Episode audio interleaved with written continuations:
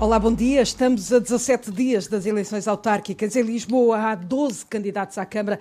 Todos, ou melhor, eh, exatamente todos já eh, estão aqui. Acaba de chegar o último eh, dos candidatos. São 12 que esta manhã na antena vão debater a cidade nas duas próximas horas. Estão sentados por ordem alfabética e é por essa ordem que os apresento. Beatriz Gomes Dias, do Bloco de Esquerda, 50 anos, nasceu no Senegal, ativista, professora, é deputada do Bloco na Assembleia da República. O Bloco tem uh, um uh, vereador e o objetivo nestas eleições é reforçar o número uh, de vereadores. Bruno Fialho, do Partido Democrático Republicano, 46 anos, nasceu em Lisboa, é consultor, tripulante de cabine e presidente do PDR. Nas autárquicas de 2017, o PDR teve apenas 809 votos. Bruno Horta Soares, do Iniciativa Liberal, 41 anos, fundador da Iniciativa Liberal, professor universitário, consultor, é o plano B do Partido Liberal para a corrida à Câmara Municipal de Lisboa, depois da desistência de uh, Miguel Quintas, justificada com uh, motivos uh, pessoais. Carlos Moedas, 51 anos, nasceu em Beja, engenheiro civil, foi secretário de Estado adjunto de Pedro Passos Coelho, comissário europeu, joga o futuro político nestas eleições. Fernando Medina, 48 anos, nasceu no Porto, é economista, é presidente da Câmara de Lisboa desde 2000 2015, espera a renovação da confiança dos lisboetas. João Ferreira, da CDU, 42 anos, biólogo lisboeta, foi deputado ao Parlamento Europeu, é vereador na Câmara de Lisboa desde 2013, que o mesmo é dizer, é candidato à Câmara de Lisboa pela eh, terceira vez. João Patrocínio, do ERC, de 49 anos, nascido em Lisboa, viveu já em Angola, Holanda e Irlanda, é consultor de seguros, vive na margem sul, na uh, costa uh, da Caparica, já tinha sido candidato à Câmara de Lisboa em 2013, em 2017 optou por ser candidato à Câmara de Almada volta agora para ser candidato a Lisboa. Manuela Gonzaga, PAN, 70 anos, historiadora e escritora. Nasceu no Porto, viveu em Moçambique e depois em Angola. Desde os 23 anos que vive em Lisboa, o objetivo do PAN é eleger pelo menos um vereador. Nuno Graciano do Chega, 52 anos, nasceu em Lisboa, mora em Cascais, foi apresentador de televisão, é empresário. Ossanda Liber candidata-se pelo movimento independente Somos Todos Lisboa, 43 anos, nasceu em Angola, viveu em Paris, é franco-angolana, mudou-se para Lisboa em 2002, é uma influencer com quase 5 eh, mil seguidores no Instagram. Sofia Afonso Ferreira, do Nós Cidadãos, 44 anos, nasceu e vive, e vive em Lisboa, onde trabalha como uh, consultora de comunicação. Tiago de Matos uh, Gomes, uh, do Volte, 46 anos, foi jornalista, esteve na Juventude Socialista, é fundador do Volte Portugal, que já assumiu, encara estas eleições com a ambição apenas de ganhar visibilidade. E estão apresentados estes 12 candidatos à Câmara de Lisboa ditou uh, o sorteio que uh, este debate começa pelo candidato da Iniciativa Liberal, uh, Bruno Horta Soares. Um, já, já, já, já vou e já lhe passo a palavra para já um enquadramento do que se quer deste debate e, e, desta cidade, até para os que cá não vivem. Lisboa é a oitava cidade mais cara do mundo, a mais cara do país. As rendas mais que duplicaram desde 2013 com a pandemia, embora tenha havido alguma baixa, ainda assim em junho são números do Instituto Nacional de Estatística, o valor médio por metro quadrado fixava-se em 11 euros, significa que, seja para comprar, seja para arrendar, não há casas em Lisboa para a classe média, muito menos para as de menor uh, recursos, a preços que possam pagar. Por causa da habitação ou da falta dela, Lisboa perdeu nos últimos 30 anos 300 mil habitantes. Que modelo de cidade queremos? A cidade do automóvel ou a cidade verde das bicicletas? Uma cidade sem habitantes, é o que vamos perceber nas próximas duas horas. Bruno Horta eh, Soares, começo por si. Um, que cidade quer para Lisboa? Olá, bom dia Natália, bom dia a todos os que nos estão a ouvir. Uh, do que referiu a Natália, nós na Iniciativa Liberal queremos a cidade das pessoas. Uh, e queremos essa cidade das pessoas desde que lançámos o Partido Iniciativa Liberal com duas ideias muito claras. A primeira, de que defenderíamos sempre a liberdade política, económica e social, e depois que éramos e vínhamos para ser um partido com iniciativa. Esta iniciativa deixando muito claro que para nós a importância do indivíduo, a importância das empresas, a importância da cidadania está, estará sempre como o principal fator. Nós acreditamos e as nossas nossas medidas que propomos para Lisboa não apoiam, não estão penduradas no tema do apoio do Estado, da gratuitidade dos serviços, estão precisamente a querer encorajar as pessoas para virem para Lisboa por voltar a ser a cidade das oportunidades. Portanto, para nós é muito importante que as pessoas voltem a acreditar que naturalmente há enormes desafios, mas que podem, que são elas que podem. E elas que podem criar riqueza para que essa riqueza seja distribuída. Portanto, Já lá vamos aos projetos uhum. concretos. Passo a Carlos Moedas. Aponta como primeira prioridade fazer de Lisboa uma fábrica de uh, unicórnios. Carlos Moedas, quantos lisboetas acha que sabem o que são unicórnios? Muito bom dia, muito bom dia, Natália, muito bom dia a todos. Um, eu vim realmente para mudar Lisboa e a maneira como mudar esta cidade para uma cidade em que as pessoas tenham esperança, em que os jovens tenham esperança, em que levantamos de manhã e pensamos que podemos mudar realmente o mundo. E a ideia que eu penso que é importante para o futuro dos jovens é que nós não podemos ter só uma cidade de feiras, uma cidade de Web Summits, mas uma cidade em que podemos construir empresas que crescem e criam emprego. Porque não é o Estado que cria emprego, não é a Câmara Municipal que cria emprego, são as empresas. E aquilo que eu trago com a experiência internacional que tenho é a capacidade de trazer para Portugal as pessoas certas para desenvolver essa capacidade, esse processo. E por isso fui buscar Nuno Sebastião, um homem que eh, hoje lidera a Fidzai, que começou eh, com uma empresa com três pessoas e que hoje vale mil milhões de euros. E, portanto, esta ideia é dar a ambição que Lisboa perdeu. E, portanto, quando se fala em unicórnios, é essa ambição.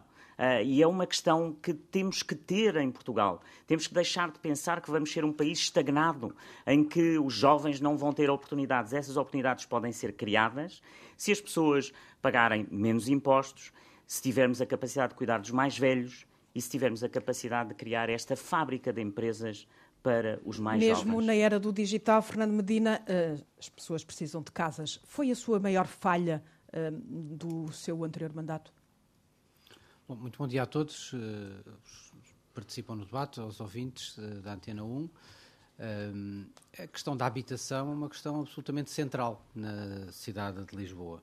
Uma questão que se tem vindo a acentuar nos últimos anos, que é, no fundo, o corolário de termos sido uma cidade que progrediu muito, que prosperou muito nos últimos anos e isso trouxe-nos também uh, uma inflação nos preços do imobiliário. Nós temos vindo a fazer uma geração nova de políticas de habitação que o país não tinha, uh, habitação promovida pela Câmara de Lisboa, com rendas que uh, são no máximo 30% dos rendimentos líquidos dos agregados. Isto é, permitir que os profissionais, sejam os enfermeiros, médicos, professores, eh, técnicos superiores, eh, jovens à saída do primeiro, no primeiro emprego, consigam encontrar casas compatíveis com os seus rendimentos.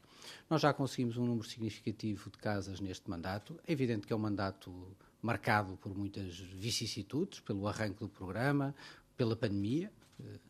Convém não esquecer, parece que hoje, quando debatemos, já, já se Quantas pessoas eh, saíram de Lisboa com, a pandemia? Já há essa contabilidade? Não, com a pandemia não há. O dado que temos de evolução populacional é o dado dos censos, que mostrou uh, que nesta década houve uma saída de cerca de 8 mil pessoas da cidade de Lisboa, por isso a década com menor saída, com menor diminuição populacional de Lisboa das últimas três, de longe a menor, eh, com uma saída, aliás, inferior àquilo que foi a perda populacional geral, um, o que nos coloca numa, numa condição, creio eu, favorável para podermos ambicionar na próxima década Lisboa poder reverter esse declínio populacional, assim nós tenhamos persistência na construção de habitações, na reabilitação de casas, possam ter rendas diretamente mais acessíveis, mas também influenciar os preços do mercado e condicionar os preços do mercado para uma normalidade. Agora, não será um processo nem rápido, nem imediato. Já lá vamos discutir a habitação. Continua, uh, João Ferreira uh, também quer combater a especulação imobiliária, também quer melhores transportes públicos. O PCP está disposto a manter um entendimento com o PS na Câmara? Bom dia, bom dia a todos os que nos ouvem. Eh, o PCP eh, não é o PCP que tem o um entendimento com o PS na Câmara, eh, não é, não é sequer a CDU que tem esse entendimento com o PS na Câmara. A CDU o que tem, desde sempre, é uma postura construtiva, mesmo quando está na oposição, que é o que sucede agora, tem uma postura construtiva, procurando sempre convergir em tudo o que sejam soluções para resolver problemas da cidade. Nos últimos anos não faltou a intervenção dos vereadores da CDU, que, como sabemos, não têm pelouros atribuídos, não lhes foram atribuídos pelouros, mas não faltou o contributo e a maior parte das vezes a iniciativa dos vereadores da CDU para ajudar a resolver problemas da cidade. Foi assim em domínios tão diversos como o da habitação. Lisboa tem hoje um programa de arrendamento a custos acessíveis que a Câmara aprovou por deliberação em 2018, que foi uma iniciativa da CDU. Não faltou esse apoio em áreas como a da regulação de algumas atividades económicas na cidade, o caso do alojamento local, onde a CDU conseguiu eh, implementar em freguesias da cidade mais pressionadas pelo crescimento do alojamento local e onde este crescimento ameaçava outras funções importantes, designadamente a habitação, conseguimos uma regulação mais estrita do que aquela que o Partido Socialista, por exemplo, propunha inicialmente. Nós conseguimos, em domínios como a mobilidade, por exemplo, aprovar medidas no sentido da promoção em segurança do uso de bicicleta na cidade. Nós conseguimos, em domínios como o da cultura, criar em Lisboa um festival internacional literário que se vai repetir regularmente nos próximos anos. Isto são iniciativas, entre outras, diversas, no domínio do desporto, também dos serviços públicos, da limpeza e higiene urbana, que apresentámos. Muitas delas eh, constituem deliberações da Câmara Municipal, com graus diversos de implementação. Algumas ficaram pelo caminho. É também por isso que a CDU quer ter mais força nestas eleições, para ter a força necessária e suficiente para, além de apresentar propostas, as poder concretizar. Isso é muito necessário no domínio que aqui referiu. Do João Ferreira, passo a outro João, João Patrocínio, do ERCT, um, vive na Costa da Caparica, quer devolver a cidade aos lisboetas, combatendo o multiculturalismo. Uh, é o que sei uh, da, sua, da sua proposta à Câmara. E muito bem, e sabe muito bem. Antes de mais, bom dia a todos. começo por, um, por dizer o que o ERGT quer para uma Lisboa, quer uma Lisboa diferente desta. Vocês já ouviram os que estão no poder até agora. Todos os que falaram até agora têm assento na Câmara, desde Presidente, tirando ali o Bruno, da Iniciativa Liberal, tirando o Bruno, um, todos têm assento na Câmara e todos falam muito bem, todos têm propostas. Não é agora... o único, há aqui muitos mais candidatos também. Sim, ok, mas uh, transversalmente Sim. são os partidos do sistema. Aliás, todos são do sistema e todos combatem o mesmo. O que é Só é que o ERC quer para Lisboa? Uhum. O que o ERC quer para Lisboa é devolver a Lisboa, esta Lisboa aos lisboetas, aos bairros, a que os jovens possam ficar em Lisboa e trabalhar, que não sejam expulsos para fora de Lisboa, para as periferias. É isso que nós defendemos. E, acima de tudo, não queremos uma Lisboa e muito menos uma Câmara que governa para as elites. Isso não queremos.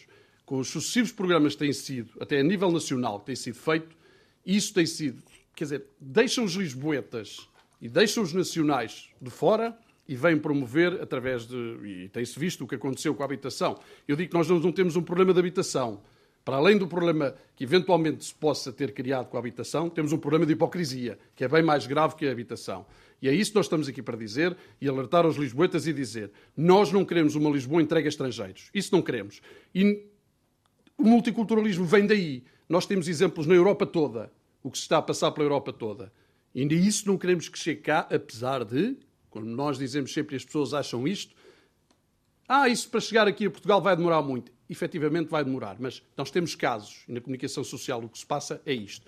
Vejam bem dos que já falaram quem são as pessoas que são de Lisboa e ainda mais à frente vocês vão ver deste painel de candidatos se é isto que querem para Lisboa. Manuela Gonzaga do PAN. Uh, o objetivo do PAN é eleger pelo menos um vereador e para isso propõe uh, que Lisboa seja a capital europeia da cultura todos os anos, que tenha mais e melhores transportes, mais habitação, mais árvores e que tenha um hospital veterinário municipal e um regulamento para animais de companhia. Uh, que cidade gostaria de ver? Uh... Muito bom dia, bom dia a todos e a todas. Um, o PAN tem muito mais medidas do que essas. Como estamos na habitação, será por aí que eu, que eu começo. Uh, habitação é um direito inalienável de toda a gente. Todos nós temos direito à habitação.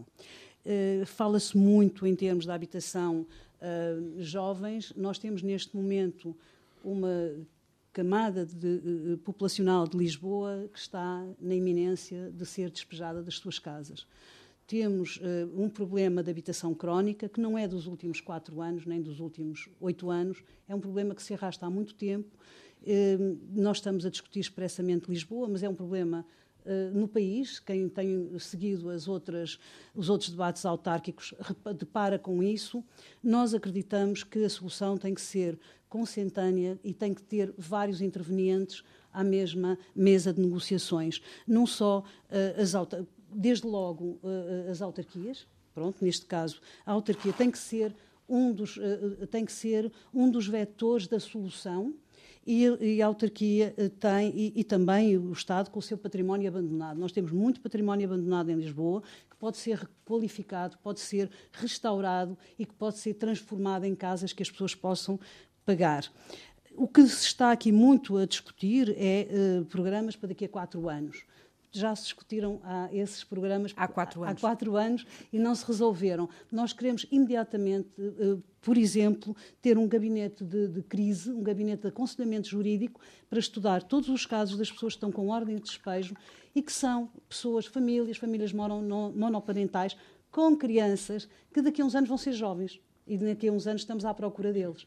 E a, além das pessoas que saíram, eh, estes 300 mil que, que, que, falou, e que é um número eh, que reflete eh, de facto este êxito para fora da cidade, nós temos também que ter, tomar em consideração que, cidade, que Lisboa está uma cidade um pouco hostil, só para acabar há mais mortes do que nascimentos. Portanto, estamos em, em nascimento zero. Portanto, nesse aspecto temos muito a debater e muito a falar. Nuno Graciano do Chega está ali ao lado. Um, devolver Lisboa às Lisboetas é um chavão. É, é um chavão. Bom dia a todos. Bom dia. Olá, bom dia. Bom dia a todos os que estão aqui presentes. Bom dia também a todos os ouvintes. É um chavão, mas é um chavão que faz falta. De facto, Lisboa cada vez é menos dos lisboetas. Os lisboetas vêm-se obrigados a sair da nossa cidade porque não conseguem habitar nela, não têm condições financeiras para habitar nela. Como dizia muito bem no início da sua intervenção, a classe média é altamente prejudicada e vê-se obrigada a sair de Lisboa. Nós queremos incrementar políticas que permitam que os lisboetas se fixem em Lisboa, que as famílias numerosas tenham um papel primordial em Lisboa, que as famílias com filhos sejam priorizadas em Lisboa. Queremos manter, manter a traça arquitetónica de Lisboa, queremos que Lisboa não perca a sua identidade. É muito importante isto. Tenho ouvido falar muito pouco em património nos debates.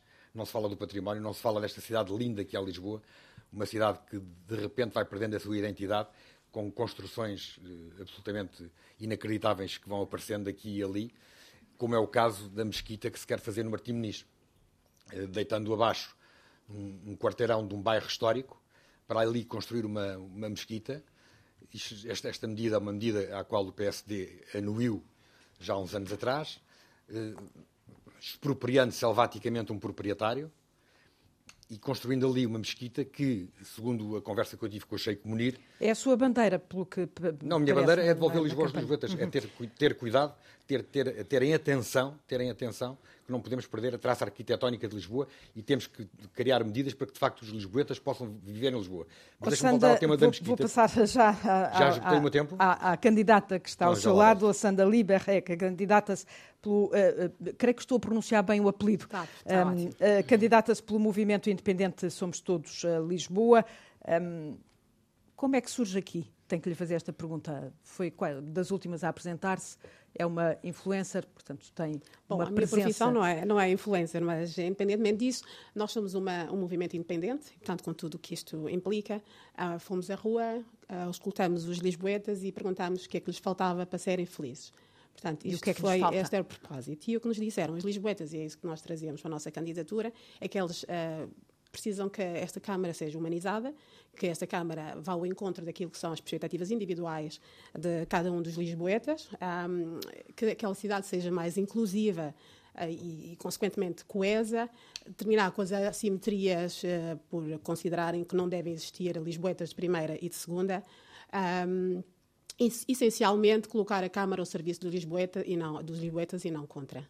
Portanto, estes, eh, no fundo, as medidas que nós propomos aqui, que são várias, têm como objetivo a fazer os lisboetas mais felizes. Sofia Afonso Ferreira, do uh, Nós Cidadãos. quer definir cotas no número de fogos que podem ser canalizados para o turismo e para a habitação em Lisboa e pede mais dinheiro para melhorar a rede de transportes. Bom dia. Bom dia. Uh, obrigada, antes de tudo, à Antena 1 por ter feito um, um debate realmente plural, porque uh, noutros uh, órgãos de comunicação só convidaram uh, os candidatos com. serviço público. gostava de também dizer bom dia a todos os candidatos e quem nos está a ouvir. a questão da, da, habitação, que realmente é, é, mais urgente, porque nós temos um, um fator agora que foi a epidemia, que lançou muitas famílias e muitos lisboetas numa situação realmente precária. Uh, com perda de emprego e muitas vezes até da própria habitação. Uh, a questão das, das, cotas. Bom, isto tem a ver com no seguimento uh, de declarações do, do, candidato e atual presidente, em que não seriam emitidas mais licenças para os alojamentos locais.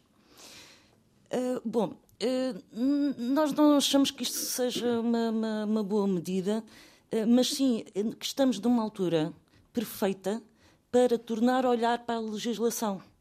Porque se tudo melhorar, esperemos que sim, e que daqui a pouco tempo voltarmos a ter turismo, é agora o momento, e estas autárquicas deveriam ser para discutir isso, mudar a legislação em relação não só aos alojamentos locais, mas também aos hotéis. Porque o Sr. Presidente disse isto, mas ao mesmo tempo nós sabemos que vão ser inaugurados mais 32 opinião, hotéis em há Lisboa. Hotéis a mais.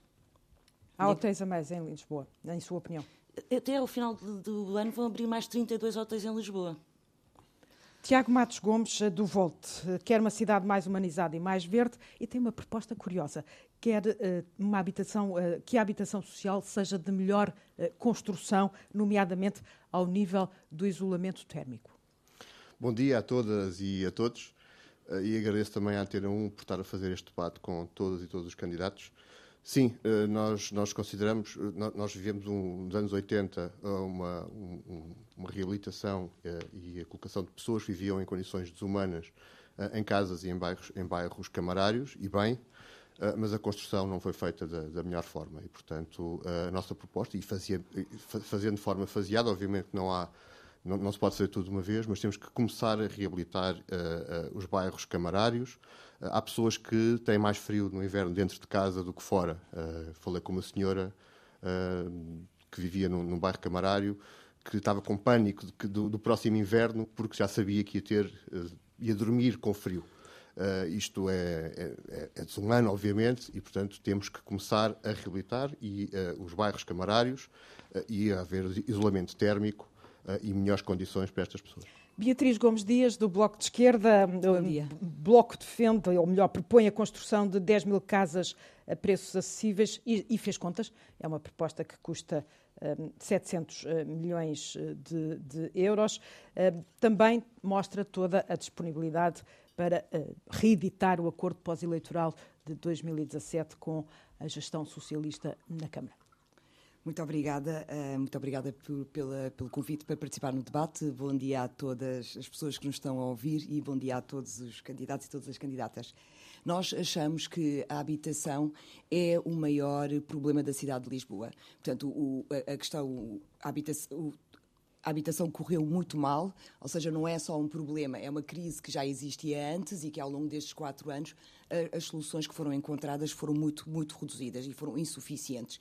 E nós sabemos que, em larga medida, isso, eh, esta, este fraco resultado que assistimos na, eh, na, na resolução do problema da habitação vem de uma, de uma insistência do, do Executivo, liderado pelo PS, em manter um programa de renda acessível com um pilar, uh, com um pilar público ou privado. Portanto, e uh, esta o que resultou nestes, nestes quatro anos de mandatos foi o pilar público, que foi uh, inscrito pelo Bloco de Esquerda no acordo que fez em 2017 e que não existiria se o PS tivesse maioria absoluta. Portanto, o que nós vemos é que o, a, a influência e a importância do Bloco de Esquerda é fundamental para transformar a política na cidade, é fundamental para inscrever e impor medidas que resolvem os problemas concretos da vida das pessoas que vivem em Lisboa, nomeadamente a habitação.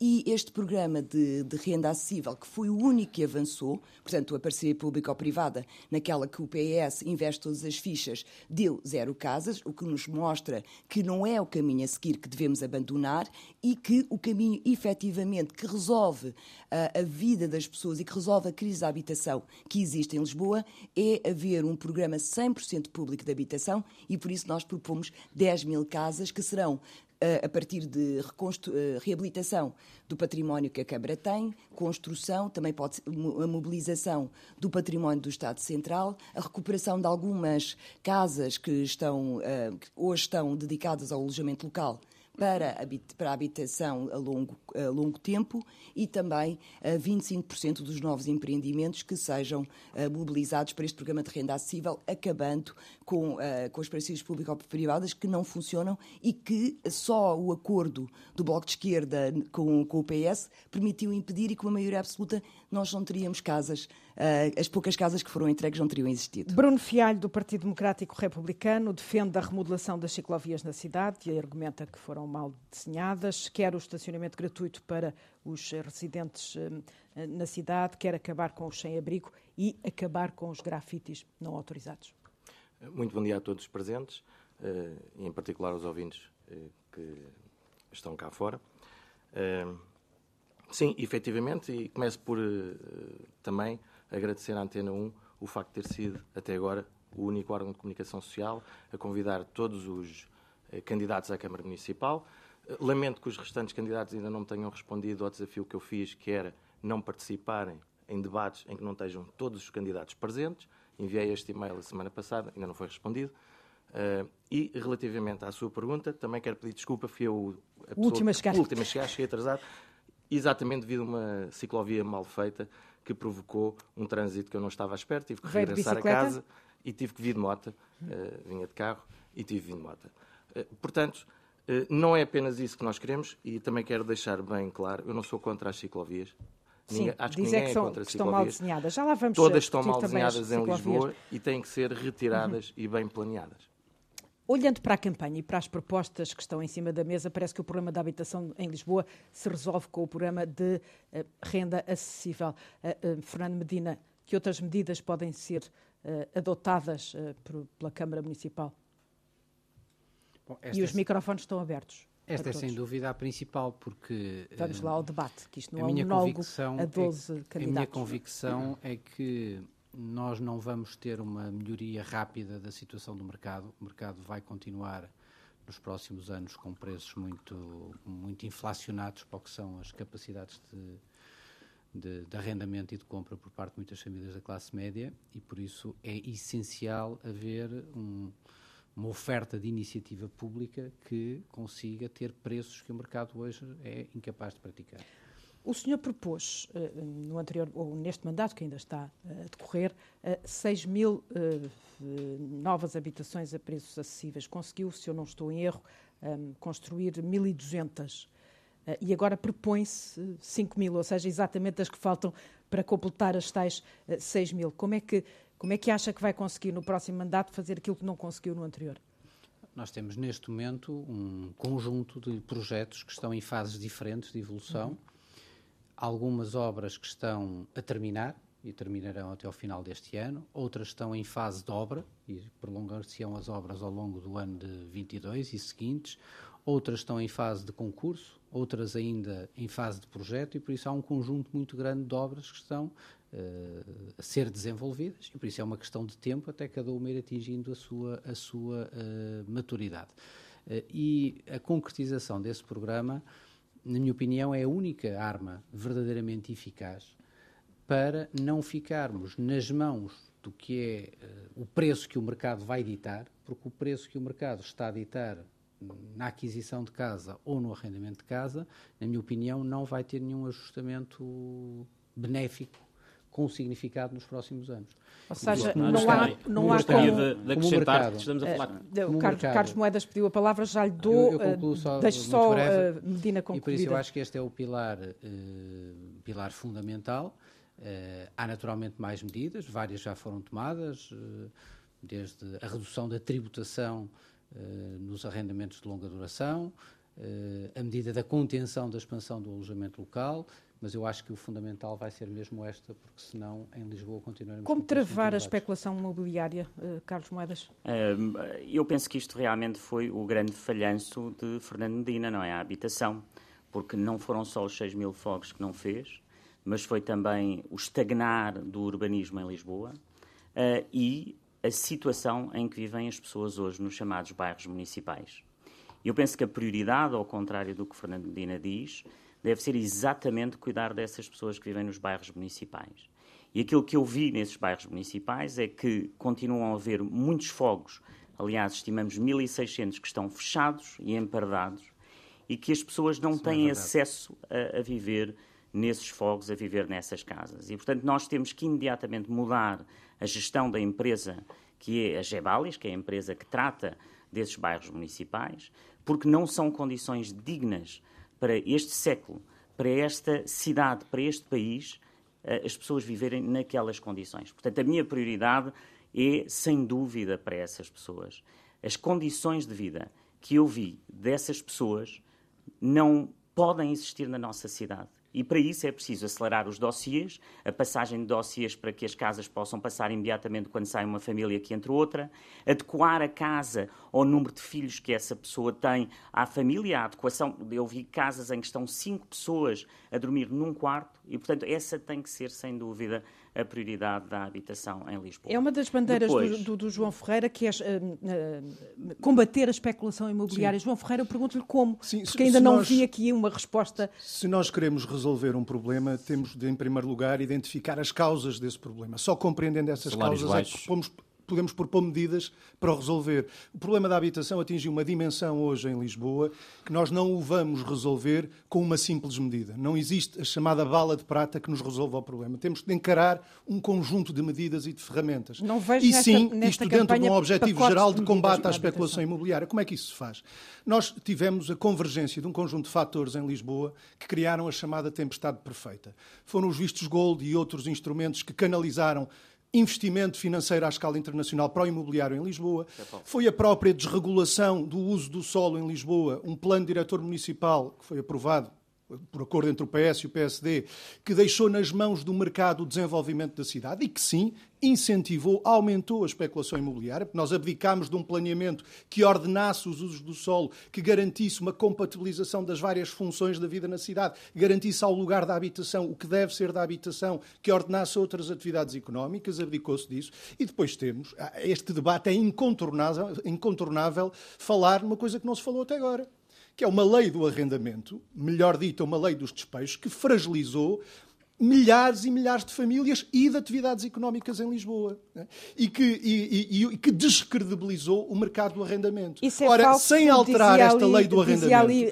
foi aprovada, foi aprovada pelo PSD e pelo CDS, mas que o Partido Socialista ainda não quis alterar, é bom lembrar-nos disso. Já Nós não vamos conseguir credibilizar Dias, o mercado do arrendamento e conseguir uma que... relação mais equilibrada entre inquilinos e proprietários. Isto é fundamental. Bruno Eu estava a chamar a atenção precisamente para o elefante na sala, é que nós continuamos a ignorar que as casas estão a aumentar, mas os, os lisboetas estão mais pobres a cada ano que passa. Fernando Medina diz que vai fazer rendas indexadas 30%. Os salários continuam a baixar, as casas continuam a ser cada vez mais difíceis. Portanto, dou-lhe uma resposta concreta à questão mas da especulação. Não é o Presidente da Câmara que dita os salários. É, mas quando o Presidente da Câmara se quer coligar com variações de, do, do Bloco de Esquerda ou do PCP, só isto já vai fazer replicar o modelo de desenvolvimento económico do Governo que nos tem atrasado nos últimos anos. Portanto, uma, uma resposta concreta à especulação imobiliária é desinvestir, obviamente, a fazer não políticas de habitação pública, como a Beatriz quer fazer, que vai buscar 700 milhões não sei aonde, é aos nossos bolsos, é aos contribuintes, mas fazer o contrário, que é políticas públicas de habitação. E a especulação combate-se apostando mais no arrendamento do que na venda. Porque a especulação está no, na venda.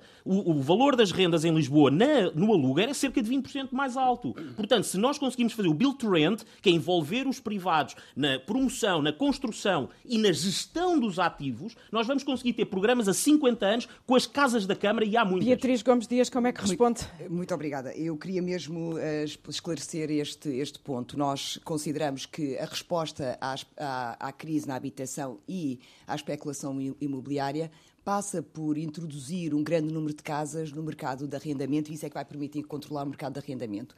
Mas estas casas têm de ser num programa 100% público. Não faz sentido nenhum a Câmara ceder os terrenos aos privados que constroem e depois os privados ficarem com 30% do, do arrendamento, que só daqui a 90 anos é que voltará a, a ficar disponível para, para, para, Mas para a até Câmara. lá as pessoas Portanto, moram e nesse casas. sentido, nesse sentido, nós não vamos controlar a especulação imobiliária. E esta tinha sido, esta tem sido a, a- insistência do, do, do executivo do PS, ou seja, esta é a medida que consideram que é importante para corrigir eh, eh, os, os desequilíbrios que existem na cidade de Lisboa, ou seja, para poder disponibilizar mais casas que as pessoas possam pagar. E esta seria a medida a avançar se o PS tivesse maioria absoluta. E nós conseguimos eh, impor um programa 100% público, Beatriz, que é foi o verdade. programa que efetivamente é avançou. Portanto, é isso Beatriz, é importante isso é dizer verdade. que os 1.200, Eh, as o 1.200 Presidente da casas, Câmara, deixe-me Medina, terminar, está a dizer que não é As verdade. 1.200 Quer casas, responder? as 1.200 casas que foram entregues, as únicas que foram entregues, foi neste programa 100% público. O programa privado, a parceria pública ou privada, que começou muito mais cedo, entregou zero casas. Portanto, não funciona e também não faz sentido ser o Estado a disponibilizar terrenos para que privados construam, fiquem com 30%, sentido. fiquem com 30% do rendimento e assim dizermos que nós estamos a controlar a especulação imobiliária. Não, porque Mas, aí, os, aí as rendas eu vão vou continuar a ter, ser eu vou ter que lhe pedir Ah. para falar, porque senão já, eu, eu dei-lhe o lá seu vou. agora. Já Está lá a vou. ser, Fernando isto afinal não é um debate, está a ser um, diálogo entre aqueles que já lá Exatamente. estão, entre aqueles que querem se perpetuar lá. Já lhe dou Quer a dizer, nós palavra. temos que ver aqui uma Já lhe situação. dou a palavra, eu ouço os comunistas a falar, parece que vêm Já lhe salvar agora isto de palavra. repente. Eu ouço Fernando Medina, de que forma, falar, de que forma responde um ao Bloco de de Esquerda? magia Peço vai mudar desculpa, tudo nos eu já lhe disse que já anos. lhe dou a palavra. Fernando Medina, de que forma responde ao Bloco de Esquerda? Eu só quero um esclarecimento em 30 segundos, quer dizer assim, o que a Beatriz está a dizer não é verdade. Os factos não são esses. No, no programa que apresentamos em 2017... As 1.200 casas foi do Peço 100% público. Beatriz, verdade- o que está, se a Beatriz for ver com rigor, que é para não inventarmos diferenças, que o Bloco neste momento está a querer inventar uma diferença, é que sempre esteve prevista a existência de um pilar público. Pilar público, um pilar de Por imposição do Bloco no Não, acordo. não é por imposição do Bloco, é ler o programa do Partido Socialista. E se quer ser justa também... Mas andam de mão dada no governo ser- e agora vêm para aqui e se quer gerir ser justo Isto, isto, também... isto realmente, os lisboetas querem ouvir isto. Realmente. Se quer ser Vocês são uns também- mágicos, vocês são fantásticos. soluções É isto que os lisboetas tiver querem 30 ouvir. segundos para falar... Não, já depois, tive muito tempo para eh, falar. Peço imensa desculpa. Quem decide, quem decide se teve ou não, para tá- não muito tempo sou eu, se não se importa, estou não eu aqui a moderar. Fernando Medina, por favor, conclua a o seu A raciocínio. existência de um pilar público e a existência de um pilar em concessões estava no programa do Partido Socialista e, aliás, estava no, programa que foi aprovado, creio eu, por unanimidade na Câmara Municipal de Lisboa pelos vários partidos. E por isso a Beatriz é inventa hoje uma diferença é e cria hoje uma diferença que é tentar reivindicar para o Bloco de Esquerda a iniciativa, o mérito da concretização E do foi. pilar público, quando não E é foi. mérito do Bloco de Esquerda. Peço desculpa, concordou? Sim, senhor. soluções, Houve concordância com isso. É isso. E acho que o preconceito. Bruno Fialho, já lhe dou a palavra, mas o Sanda, o- Sanda, a o Sanda. Liber pediu, incrível, pediu a palavra. acho uh, incrível estejamos aqui a falar de um projeto e, e, pelos vistos, o Fernando Medina e os seus parceiros na Câmara insistem no erro. Não funciona. Estado, a, Câmara Municipal de Lisboa não é promotora imobiliária. Não é. Não sabe fazer. A prova que não sabe é que a vereadora da- do urbanismo veio dizer que não conseguiu entregar as casas também porque, afinal, o tempo de construção era muito grande. Isso é o beabá de qualquer promotor. Nós sabemos que é que é necessário para garantir os prazos. E a Câmara Municipal de Lisboa não sabe, não é esse o fim. Não é o fim da Câmara Municipal de Lisboa. Ela tem que parar de se posicionar como sendo o investidor, o arrendatário, ou, perdão, no caso, o, o senhorio. eh, O que é que fazia Não- não com é um quinto se da espera, população é de Lisboa que vive em bairros municipais? Não o que é, é que isso- fazia com um quinto da população Não, de mas eu Lisboa vou vive dizer, vou dizer, se me deixar falar, eu vou já dizer. Em primeiro lugar, Unidos da em primeiro lugar, é preciso liberalizar o mercado. A Câmara Municipal de Lisboa, de facto, não é, não está aqui para isso. Está para defender os interesses dos lisboetas, mas não está para promover. Portanto, tem que se liberar. E liberalizar significa o quê? Significa, em primeiro lugar, de facto, tem 26 mil fogos a Câmara Municipal de Lisboa. Se os pusesse à disposição, pode ter a certeza que isso resolvia e ajudava a pressionar o mercado. Sabe que os fogos têm família. Não, não, não sei, mas, mas, mas existe. Eu não tenho que me dizer quantos é que estão devolutos. Por acaso é uma informação. começar- eu gostaria de ter essa informação de quantos, São vo- 26. quantos Eu gostava, esta informação não é transparente, ela não existe, é muito difícil de ter, obter, nós pedimos e, não, e ninguém nos deu. Eu quero saber quantos fogos é que há disponíveis. Em vez de estarem a ir quase que expropriar as pessoas para porem as casas à disposição, da, à disposição dos lisboetas, têm que pôr à disposição as casas dos lisboetas, que são as casas que estão a ser geridas pela Câmara Municipal de Lisboa. Em primeiro lugar. Em segundo lugar, tem que se motivar os, os proprietários privados para efetivamente tarem, tarem, terem segurança para pôr as casas no mercado. Portanto, a lei não pode proteger, tem que proteger as duas partes. Portanto, é preciso, se, se, o, se, a Câmara Municipal de Lisboa tem tanto dinheiro assim para esbanjar em investimentos cujos resultados não, não se consegue, não consegue apresentar, sabe o que é que podia fazer? Era pegar e fazer um seguro, por exemplo, ou uma garantia para os proprietários, para garantir que, em caso de incumprimento, eles, está, eles estão ressarcidos. Isso ia, por exemplo, motivar bastante os, os, os, proprietários, em vez de andarem em alojamento local, que, que, dá imenso trabalho a gerir, até já vos digo, porque eu conheço. Então, o que é que ia acontecer? Essas pessoas iam pôr em arrendamento, mas pelo menos têm a garantia do Estado, ou no caso da Câmara Municipal de Lisboa, que conseguem ser ressarcidos. Outra questão é requalificar, e é para responder a sua pergunta, João Ferreira, é para requalificar os bairros sociais, mas requalificá-los para deixarem de existir simplesmente. Não há bairros sociais em Lisboa, não tem que haver. O que tem que haver é bairros para todos. Nós temos que promover a coesão. Temos que promover a coesão, temos que requalificar esses bairros. Não há razão nenhuma para que as pessoas, por causa da sua condição financeira, sejam atiradas para bairros sociais.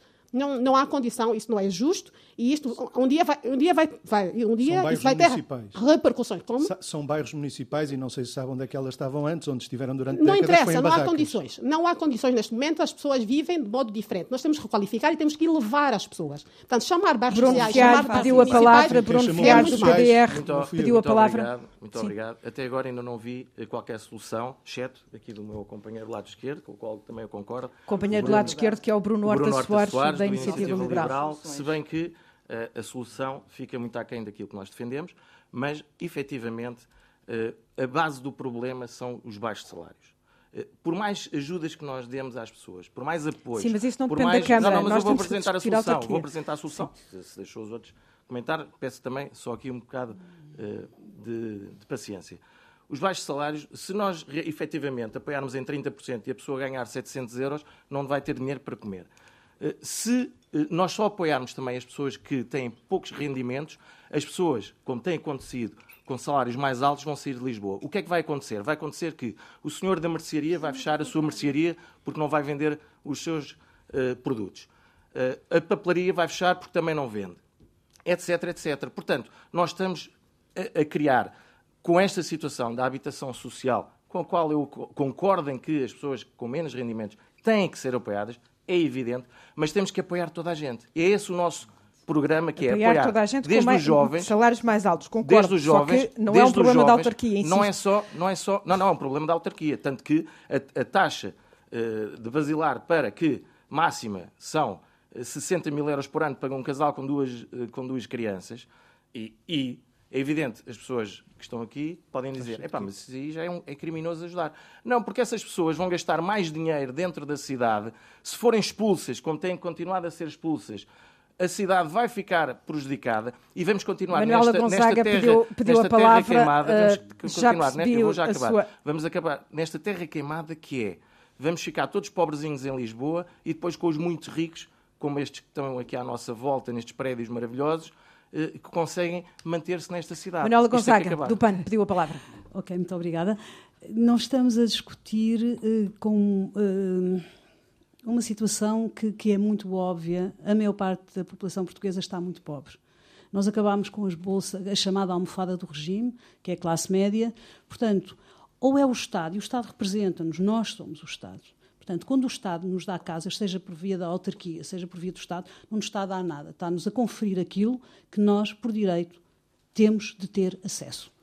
E então, uh, se isto é tudo nas mãos dos privados, pronto, é uma, é uma solução realmente e é respeitável e vamos para um liberalismo triunfante, mas nós vemos o que é que isso. Uh, em, quais Pode são essas, uhum. os resultados Progresso. que são nos Estados Unidos são Progresso. milhões de pessoas Progresso, a viver em tendas nas cidades. Outra coisa que eu queria. que, uh, sim, a viver em tendas, há cidades de tendas. Olha, veja, é, é extraordinário. Tenha, tenha isso em atenção, porque é, minha- é é uma Eu imagem que da nós. minha vida nos sim, Estados Unidos. em tendas. Não.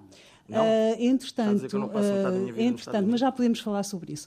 Entretanto, uh, falou-se há pouco no alojamento local. Eu gostava de deixar aqui uma palavra de grande incentivo às pessoas que tinham os seus apartamentos, os seus prédios e que as expensas próprias reabilitaram essas casas e criaram um posto de trabalho para elas e para outras pessoas que ajudaram. Portanto, neste momento, nós não podemos diabolizá-las. Deu muito jeito quando foi para o turismo, elas querem neste. Pronto, e está a regulação do mercado.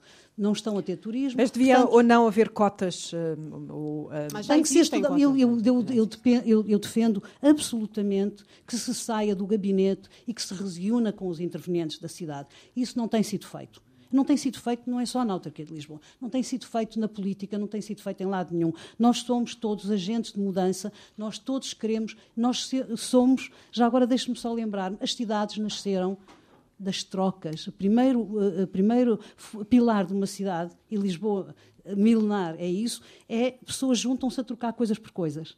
E depois, Entre quando privados, começam a ficar muito ricas, ficar muito ricas, cria-se um castelo. Carlos Moedas pede uma palavra um uh, e defende-se a cidade, só para acabar. Carlos Moedas uh, pediu a palavra e, e, e, tivemos aqui a falar um pouco até do rendimento e do empobrecimento uh, da, dos, dos lisboetas e dos portugueses. O senhor defende uma uh, diminuição de impostos uh, que o seu colega aí do lado contesta, Fernando Medina não, não aceita que se diminua mais impostos municipais.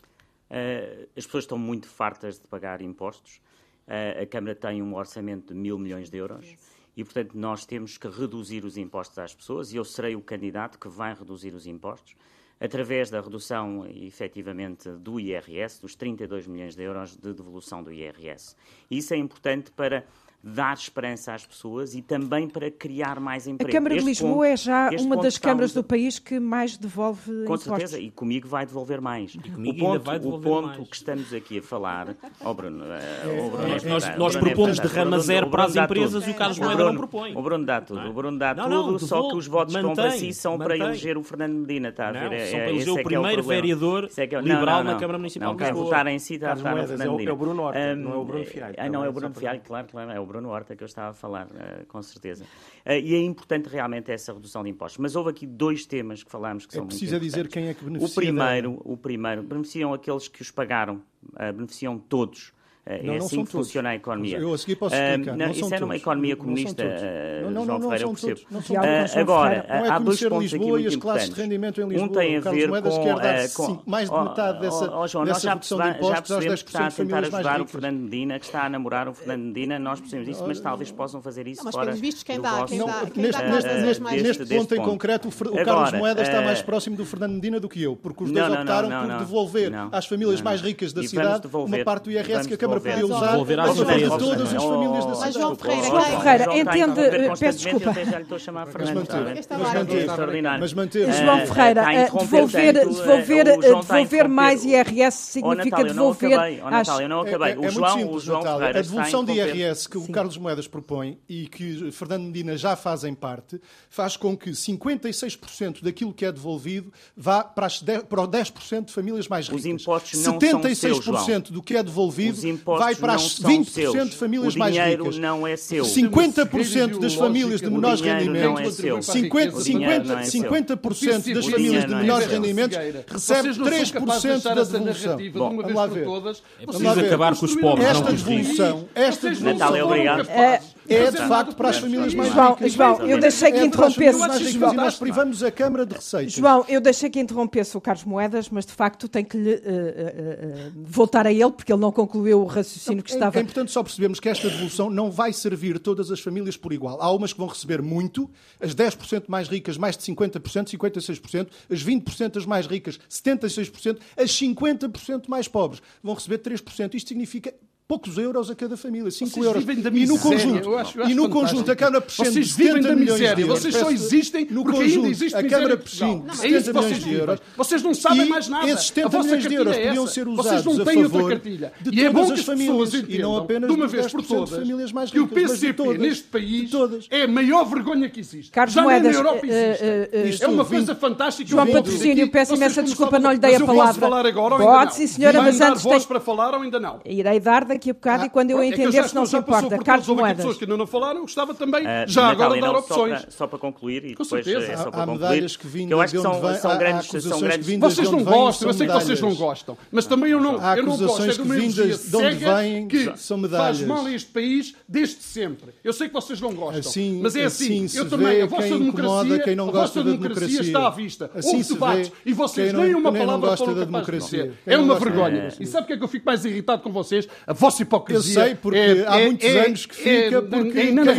quem, quem combateu historicamente o que vocês defendem, quem lutou pela liberdade, foram os comunistas. Disso, pá. Uh, vocês também têm uma, historicamente e no presente combate aquilo que vocês defendem, que devia há muito tempo estar no caixote lixo da história, são os comunistas e os democratas. Eu sei que vocês, os vossos, a vossa democracia está à vista. A vossa democracia está sempre à vista. Mas, João Ferreira, que eu saiba quem reabilitou com um milhão e meio de euros um edifício na Avenida da República. Foram na Avenida 60 da República. milhões, oh Sandra. 60 ah, milhões para 250 casas. Não, não, não. Nas quatro casas. quatro casas. Tem o património imobiliário brutal. Não pagam nada de mim, mas vem aqui com uma retórica que é o fascismo, que é o fascismo. Não, mas tenha vergonha na cara. Vamos lá Quem, quem, quem, investiu, quem investiu para quatro famílias na Avenida da República, pelos vistos, não é?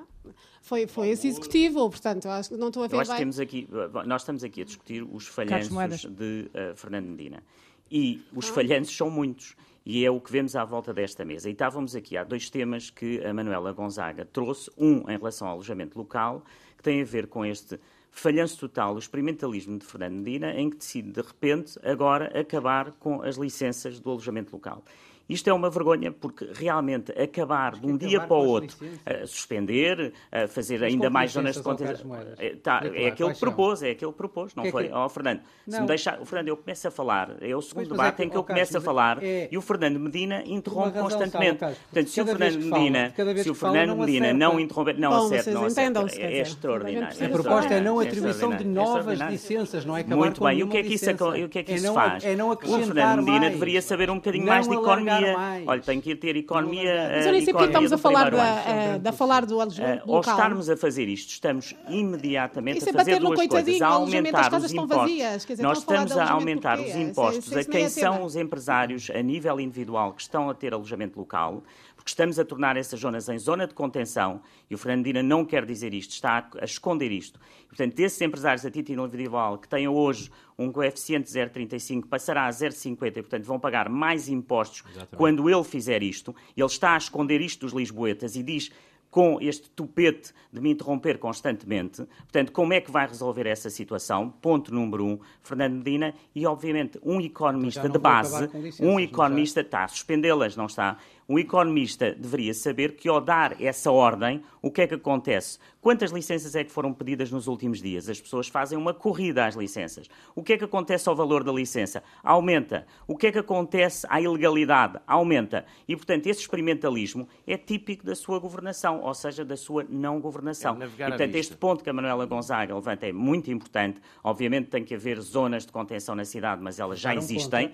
Mas agora estarmos a fazer em toda a cidade não faz qualquer sentido.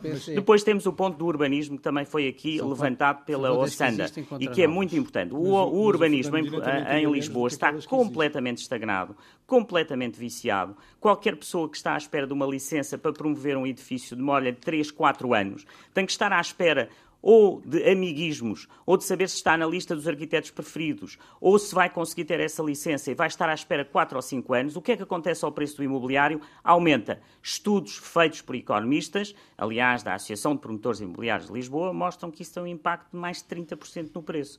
E, portanto, nós, para além de estarmos a falar, e eu acho que o João Ferreira há pouco disse, e é verdade, não há uma solução, temos de ter aqui o público, temos de ter o privado, mas, sobretudo, temos de ter a Câmara Municipal a funcionar. E a Câmara Municipal não está a funcionar. Em sua urbanismo. opinião, qual é o volume de habitação que Lisboa precisa? Nós não te... A questão aqui é se nós perdemos, nós estamos a perder habitantes, perdemos estes 8 mil habitantes. Eu penso que até perdemos mais, dou um bocado, acho que este dado do censo temos aqui algumas questões sobre ele, mas é aquele que foi apresentado. É um dado, é uma estimativa eh, rápida. Vamos ver o que é que é o dado total. Mas Lisboa tem que ser uma cidade que cresce, uma cidade que tem mais habitantes e que tem condições para esses habitantes. Agora, não vale a pena estarmos aqui a definir números que depois são os falhanços totais, que foi o que Fernando Medina fez, que vai fazer 6 mil, o Bloco de Esquerda vai fazer 10 10 mil, o outro vai fazer 12 mil e depois não fazem nada. Nós temos nada. é que atuar e fazer e dar essas condições, não só nos bairros municipais, na renda acessível com o público e o privado, e temos que ter um urbanismo da Câmara a funcionar para os licenciamentos funcionarem. Nuno é Graciano, do uh, Chega, vive em Cascais, o que é que, como é que conseguiria mudar para Lisboa? Não consigo, não tenho dinheiro para morar em Lisboa. Eu e a maior parte das pessoas não temos dinheiro para morar em Lisboa.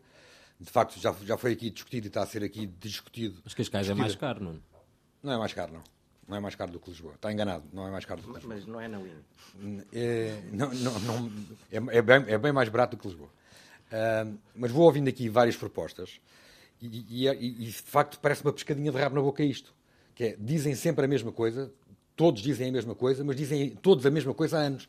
Como dizia o João Patrocínio, e bem, esta conversa, esta lenga-lenga, já nós a ouvimos anos. Todos dizem a mesma coisa, não se resolve nada. As promessas, Qual é a sua proposta? As, as promessas que ficam por cumprir acabam por não ser cumpridas e parece que não se passa nada. Fernandina promete 6 mil casas, entrega 1.200 e está tudo bem. E está tudo bem. E de repente está tudo bem. Não, não, não, não, e qual é a sua não proposta? se passa nada. A minha proposta é, de facto, nós sermos, concretizarmos aquilo, aquilo que prometemos aos, aos lisboetas.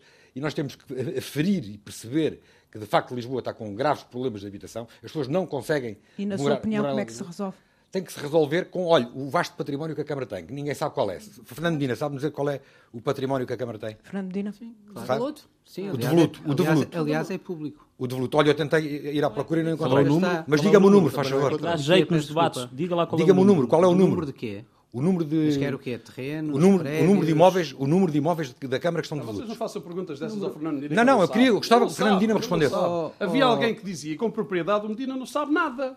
João Patrocínio do ERCT. É tão simples quanto isso. Não sabe nada. E não sou eu que o digo. É um camarada seu do seu partido que disse não sabe nada. Não sabe nada de nada e foi posto Fernando aqui. Medina, caiu do céu. Agora, não sou eu que estou a afirmar isto. Graciano? Atenção, o que estamos aqui a constatar é que ao longo destes seis João, anos... Desculpa, está... eu gostava desculpa. de tentar... Desculpa lá, gostava que o Fernandina me dissesse qual é o número de imóveis da Câmara que estão devolutos. Oh, não, não. A Câmara não tem... O número de imóveis que a Câmara tem devolutos seus é um número muitíssimo reduzido. O que é que isso quer dizer, Fernando? Posso-lhe explicar? Pode, mas dê-me um número. O parque habitacional Diga da Câmara. Dê-me um número. Oh. Acho que devíamos deixar o debate enquanto não. Não, vamos deixar. Oh. não vale a pena fazer perguntas e depois não deixar que, que Fernandina não, não mas Fernandina quer explicar, mas Anualmente. não quer dar. No, no outro dia, num debate exclusivo com o Carlos Moedas, perguntou-lhe o preço do passe Sim, social. Eu, mas eu posso lá chegar. O Carlos Moedas não sabia responder. Mas eu posso lá chegar. Parece-me que Fernandina também não sabe responder. Fernandina prometeu o número. Vamos esperar. Vamos esperar. Neste momento, Fernandina. João Ferreira, você fala sempre muito e fala alto e não deixa mais ninguém falar. Eu peço desculpa, eu eu, eu, não, mas eu não quero que o João Ferreira me diga Eu não quero chegar ao ponto de desligar microfones. Quero debate. Uh, quero que Fernando Medina, se puder, responda a Nuno Graciano e, e, e quero que os senhores deixem que ele responda.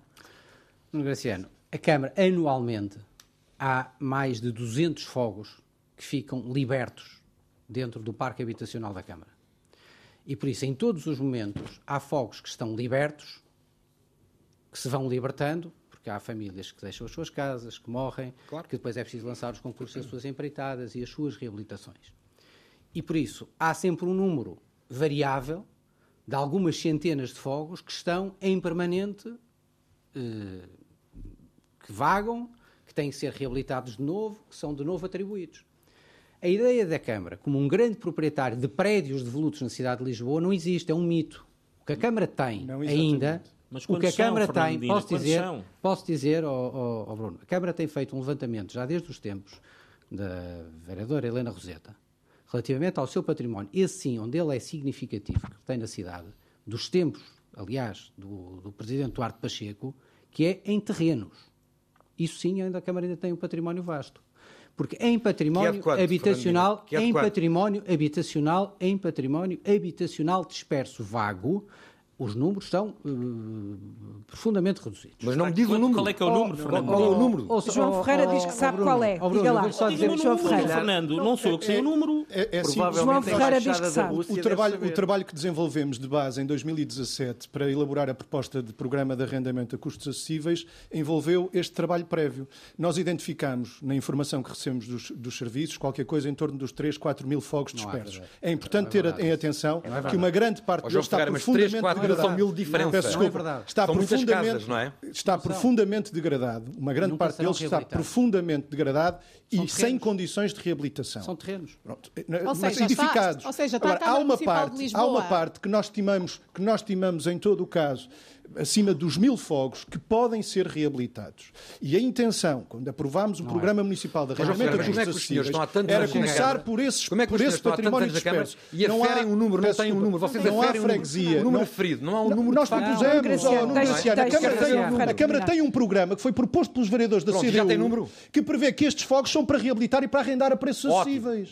É tão simples quanto isto. Dirá, ai, mas eles continuam lá, não se reabilitaram. É verdade, mas é verdade porque nós não tivemos a força suficiente suficiente para concretizar a proposta. Ou seja, há uma, nós há propusemos, mas quem, a, eu, eu a concretização das propostas está nas mãos da maioria. Ou seja, há uma Câmara Municipal de Bloco de Esquerda há uma Câmara Municipal de Ferreira, Foram eles que aprovaram os orçamentos. Sandra, deixe João Ferreira concluir. Foram eles que aprovaram os orçamentos. Há uma Câmara. Nós não tínhamos maneira de lançar os concursos. Há uma Câmara Municipal de Sandra, deixa João Ferreira concluir. É porque senão isto em rádio é ruído e os ouvintes Não, que não ouvem. Ou seja, temos uma Câmara Municipal Lisboa está a obrigar os particulares a esforçarem a, a bloquear verdade, alojamento local é e não sei quantos, mas nem sequer tem noção, nem sequer tem Beatriz noção. Beatriz Gomes Dias também quer intervir e está aqui a reclamar. Não, Beatriz, você talvez tenha um número. Alguém, alguém, desse, alguém dessa Câmara tem que ter um número. Eu não gostava que o debate continuasse desta forma, a tentar enganarem as pessoas que nos estão a ouvir Mas quem está a enganar é você, você está a prometer 10 mil casas, vai tirar o dinheiro do primeiro lugar. E como é que vai fazer se não conseguiram fazer 1.500?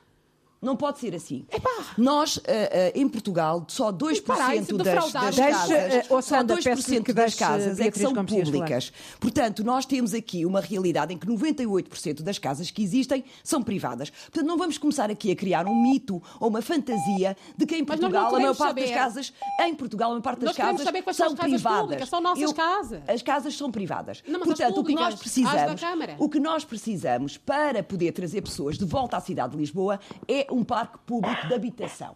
E esse parque público de habitação passa pela reabilitação. E o Bloco de Esquerda propõe a reabilitação de 500 fogos do parque disperso da Câmara Municipal de Lisboa para colocar neste parque público de habitação. Portanto, já tem o número, já tem o número que, que queria que eu dissesse. Isso é utopia. Portanto, é é é isso não, é utopia. Não é utopia. É utopia, claro é, utopia. é, imaginar é que o mercado utopia, a fantasia em que a senhora vive, é imaginar que o mercado Beatriz, regula, você, você vive em utopia. Não, não, não vive em utopia. Não, só pode. Não, vive em distopia. Não, porque, as casas não é utopia. Eu queria também dizer, eu queria também Sandra, peço desculpa, agora não, Beatriz, termine, porque eu tenho aqui eu eh, dois candidatos que ainda praticamente não falaram. Eu queria por favor, a Beatriz Gomes Dias. Bruno a Beatriz Eu tenho respeitado todas as pessoas nas suas intervenções, agradeço que me respeitem também. Portanto, outra coisa que eu queria dizer é que o alojamento local teve um impacto muito grande na subida de preços na cidade de Lisboa. Portanto, 30% do aumento Mas dos Lisboa preços... também beneficiou com isso. É claro, então, o, que, é o que é importante é que haja um equilíbrio na cidade que permita ter turismo e que permita que as pessoas vivam, vivam na cidade de Lisboa. A perda de habitantes ao longo destes 30 anos teve uh, relação de uma forma inequívoca com o aumento desproporcionado do preço da habitação. Portanto, é preciso regular o mercado, é preciso intervir nesse mercado e é preciso colocar casas a preços que as pessoas possam pagar. E isso consegue-se com um programa 100% público que o Bloco de Esquerda inscreveu no, no, no acordo que fez com o PS que e que foi o único que funcionou. Portanto, aqui o facto do PS não ter sido maioria absoluta e não continuar a vender património municipal e que foi, foi, foi importantíssimo para contribuir para a especulação imobiliária que muitos defendem e que nós dizemos e que nós repudiamos, porque, na verdade, o que nós achamos que é fundamental é que as pessoas possam voltar a viver em Lisboa. Ah, e que não, e não a dizer que o mercado funciona porque o mercado não funciona. Beatriz, posso fazer-lhe uma pergunta? Tem noção, tem noção do que é que representa o alojamento local em 2019? 2020 foi um ano atípico. É 50% atípico. Representa o alojamento local não, em termos de receitas para famílias. Sandra, vazias, vazias agora quando houve Não, não, mas tem noção ou não? zonas da cidade onde 40% é alojamento local. Não, não, não. É Estas eu, é zonas, números, como a zona dinheiro. da misericórdia, como a zona da misericórdia, ficou 100 pessoas. Portanto, é isso que o alojamento local produziu na cidade. E nós queremos que a cidade tenha pessoas, como disse, quer que as pessoas sejam felizes em Lisboa, sabe, aonde? Não, quer que tenha inquilinos da Câmara. Mas tem noção... Aonde é que a senhora vai colocar as pessoas a é- viver? Não, mas tem noção onde é que vai criar assim, Eu só quero perguntar, se você tem noção, portanto, não noção parece, O que é que isso representa. Olha, vou dizer, você não, tem, parece mas eu vou lhe dar. Tem, e a Teresa, eu vou lhe dar números. Senhora, eu sou trabalho com números. Tem eu sou trabalho números. Olha, do vazio que 2019, 2020 foi um ano atípico. 2019, 10 milhões de dormidas, alojamento local, 376 milhões de euros para as famílias, para famílias lisboetas, ok? E em 2020, famílias na pandemia, lisboetas. Portanto, você o que quer, como é que foi? Você o que quer? pessoas, 150 mil pessoas que trabalhavam na área de turismo, ficaram desempregadas. Olha, se a Câmara Municipal de Lisboa não foi capaz de regulamentar o alojamento local de forma que aquilo não prejudicasse os, os, os, um, Essa foi uma proposta do Bloco de Esquerda que, que, a Câmara nunca quis implementar. Nós propusemos muita, fazem local. muitas propostas, mas no final a solução é vamos acabar não, com o alojamento não, local. Não, não, a solução não é essa, é regular, regular, vou ter que interromper. regular o alojamento local. Ter que interromper. Manuela Gonzaga já pediu a palavra, mas já lhe dou. O Sanda e Beatriz, peço desculpa, vou ter que interromper. Manuela Gonzaga já me pediu a palavra, mas já lhe dou, só que tenho que ir aqui dois candidatos que ainda nem sequer falaram e Tiago Matos Gomes já me tinha também pedido a palavra. Tiago, Tiago Matos Gomes do Volte uh, quer, quer, quer in, introduzir. Não, já dizer que não me revejo muito neste tipo de discussões aos Porque? berros porque acho que a, política deve ser civilizada e não deve ser uh, feita aos berros.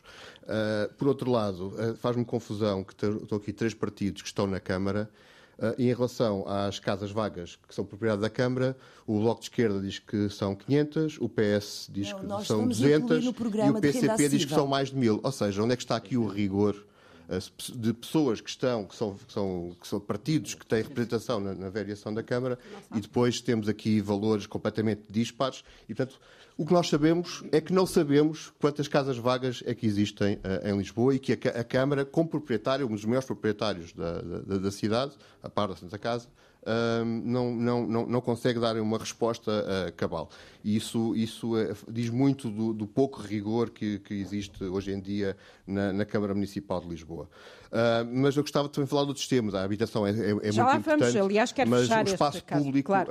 um, um, dos primeiros. Já lá vamos, um, é o espaço Tiago, público e já é muito lhe vou importante. dar então daqui a pouco a palavra. Sofia Afonso Ferreira. Obrigada.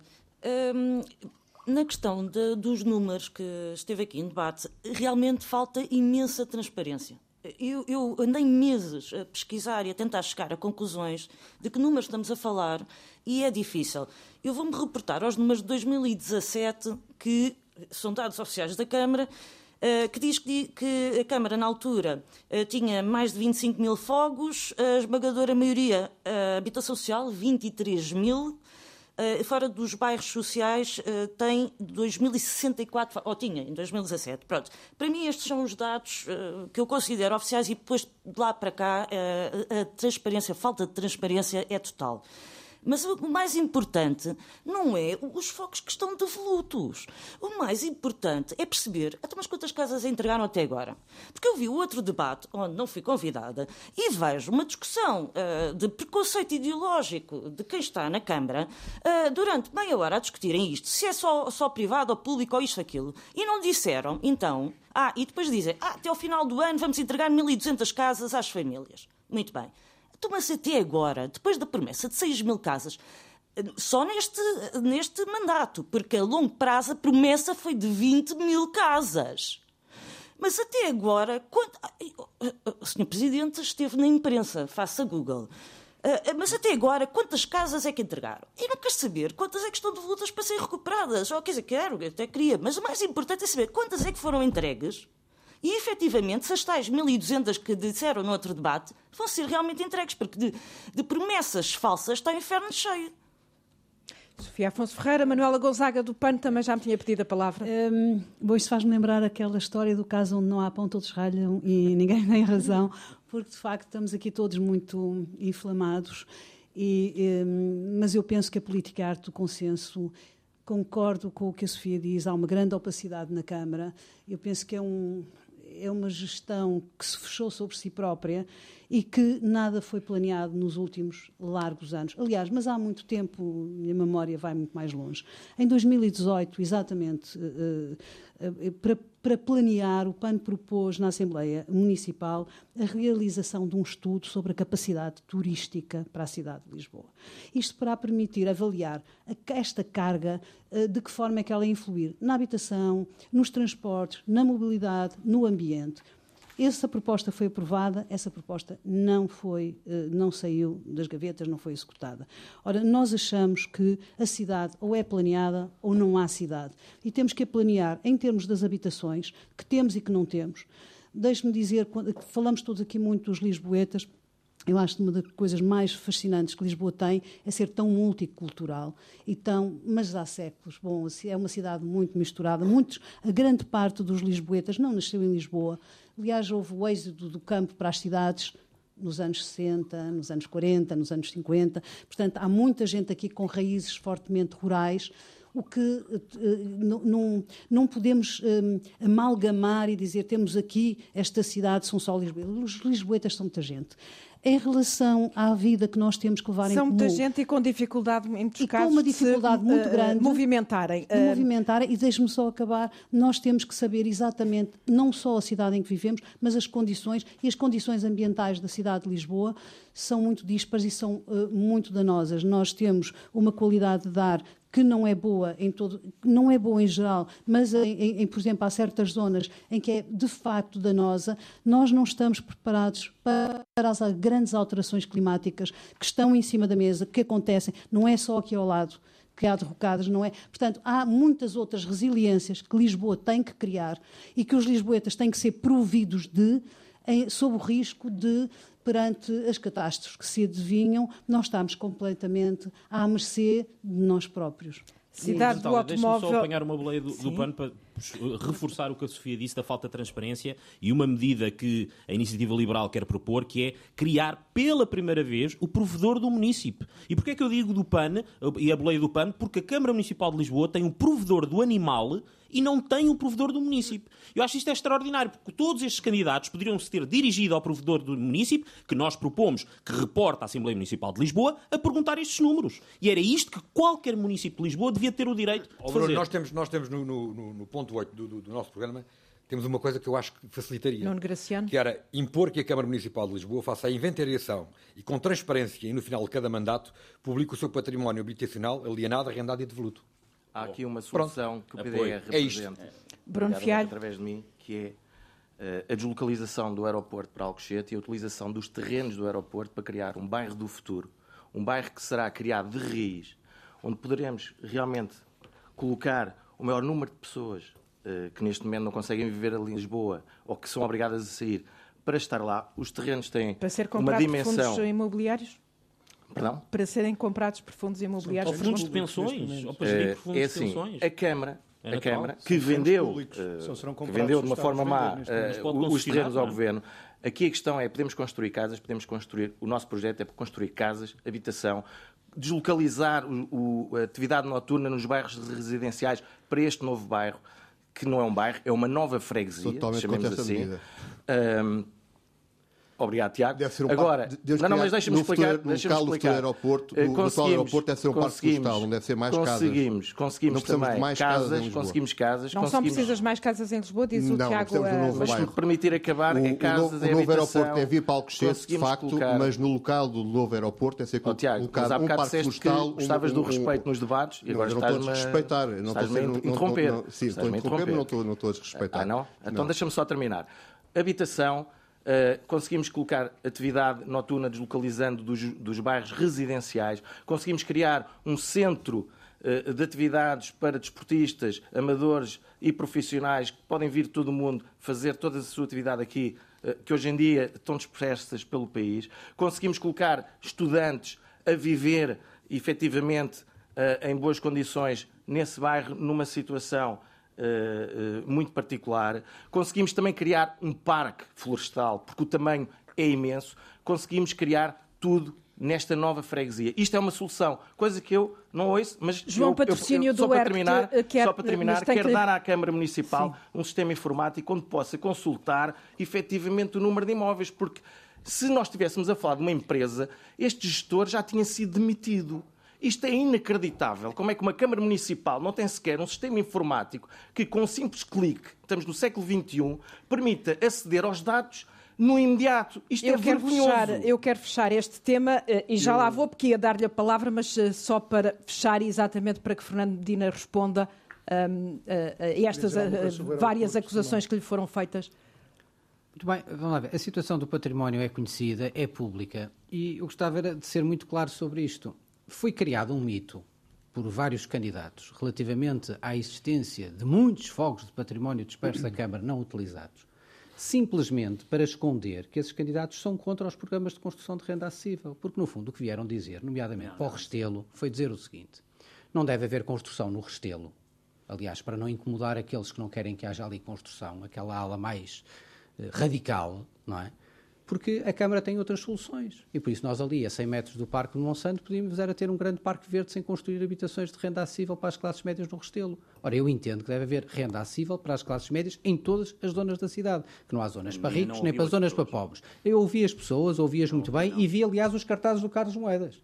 Vi, aliás, os cartazes que lá estavam bem, bem, bem desenhadinhos, que, aliás, são bem, uh, bem ilustram bem a, a orientação política.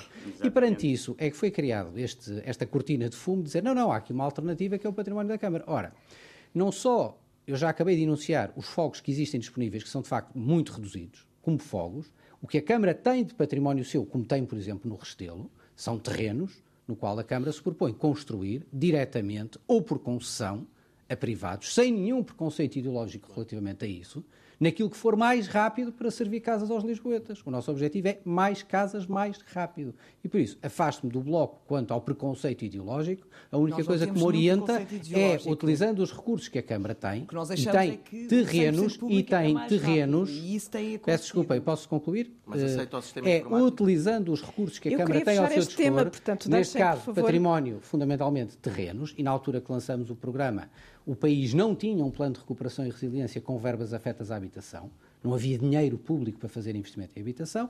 Eh, hoje, havendo, vamos utilizar todos, investindo com dinheiro público, investindo em regime de concessão, fazendo tudo o mais rápido possível para que haja mais casas para os lisboetas. João Patrocínio do ERCT vive na margem sul, Eu... na costa da Caparica. Eh, pergunto-lhe como é que vem para Lisboa, que modelo de cidade defende? Do automóvel ou a cidade Eu realmente, verde das bicicletas? Isto, isto dá-me dá aqui e a indignação é, é, muita, não é só minha, mas é de muitos aqueles que veem o que se passa neste país. Eu que me respondesse. Sim, eu já lhe respondo. Também pediu a Fernando Medina para responder, andou à volta e não respondeu nada. Não, Portanto, eu não vejo a mesma, a mesma acutilância nisso. Portanto, eu vou voltar ao início quando disse que Lisboa, além do problema que tem de habitação, tem um problema de hipocrisia muito grande. E tem um problema, como Medina diz, de vicissitudes. É uma palavrinha bonita. Eu chamo-lhe incompetência, corrupção e incapacidade para gerir uma cidade. Essas são as vicissitudes. Não são problemas de, do mercado, não são problemas. É preciso cada vez mais escolher as pessoas certas para os lugares certos. E quando estamos a falar de uma Câmara de Lisboa, tem que ser pessoas competentes, com mérito e que queiram realmente fazer as coisas para melhorar, ou seja, para servir Qual pessoa, é a sua as pessoas. Proposta, e neste, neste momento, a proposta é simples. É que os lisboetas, eu não estou a falar destes que voltam sempre nos mesmos, porque Fernando Mira tem uma capacidade muito boa que é andar em almoços e jantares lá com as filiais do PS, nas, nas, nas empresas da Câmara, a dizer vamos aqui criar uma, uma situação grande que é para eu continuar a perpetuar-me aqui. E isto tudo com o PS, porque Fernando Medina também não tem assim grande capacidade para isto. Acho que é o PS que faz estas coisas. E vocês continuam-se a perpetuar. É fácil vir para uma eleição quando tem já as empresas camarárias todas na mão, através das secções do PS. Isso é fácil. Isso é muito fácil. Agora, nós não queremos isto. Nós queremos. É fácil resolver o problema da habitação em Lisboa. Tragam pessoas competentes e com vontade de o resolver e as coisas acontecem. Não é com esta gente toda que está na Assembleia e que está nas câmaras. Eu vou-vos dar um exemplo muito simples. Eu não ouvi aqui dizer nada Ali fala-se em 500 mil, aqui fala-se em X. A Câmara de Lisboa tem 9 vereadores e 124 assessores. 124 pessoas. Isso fosse, uh, foi o Bruno Fialho que disse isto. Se fosse uma empresa privada, já estava falida há muito tempo. Vocês brincam com o nosso todos dinheiro. Despedidos. E com... Todos despedidos. Ou todos despedidos. Bem, isso é o que nós queremos. E a medida é passar por aí, que os lisboetas tenham coragem suficiente para Primeiro fazer o escrutínio e dizer assim: estes senhores que estão aqui há seis anos nunca fizeram nada. São sempre os mesmos. Vêm com uma retórica, com uma... tudo muito bonito, agora vamos fazer, vamos acontecer. E é isto que se passa. Os lisboetas que ouçam, vejam o nosso programa, temos um. Em termos do IMI para Lisboa, nós defendemos o IMI zero para Lisboa. E vocês vêm dizer, ah, mas isso custa dinheiro. Pois custa. Reduzam nos, nos vencimentos dos assessores. Que essa é que é a massa gorda de Lisboa. E é isso que nós queremos. De uma vez por todas tenham a moral para fazer isto. E não usem os dinheiros públicos para benefícios próprios e para usarem em determinadas situações menos claras. É isso que o ERC defende e estamos cá João para defender. Ferreira, ao lado, a mobilidade uh, é outro dos grandes temas que preocupa os lisboetas. Uh, Fizeram-se, fez-se uma grande rede de, de ciclovias a proposta, nomeadamente de Fernando Medina, é de alargar essa rede, mas há também, ao mesmo tempo, uma forte contestação. Estão ou não mal desenhadas as ciclovias em Lisboa? A mobilidade é uma questão-chave em Lisboa e está muito relacionada com um assunto que aqui foi trazido eh, pela Manuela Gonzaga, que eu acho que é muito importante, tem a ver com a degradação progressiva da qualidade do ar que todos respiramos em Lisboa ela é indissociável em grande medida da presença do aeroporto, da continuada presença do aeroporto em Lisboa, e é por isso que nós precisamos de libertar a cidade deste risco para a segurança, para a saúde e para o ambiente.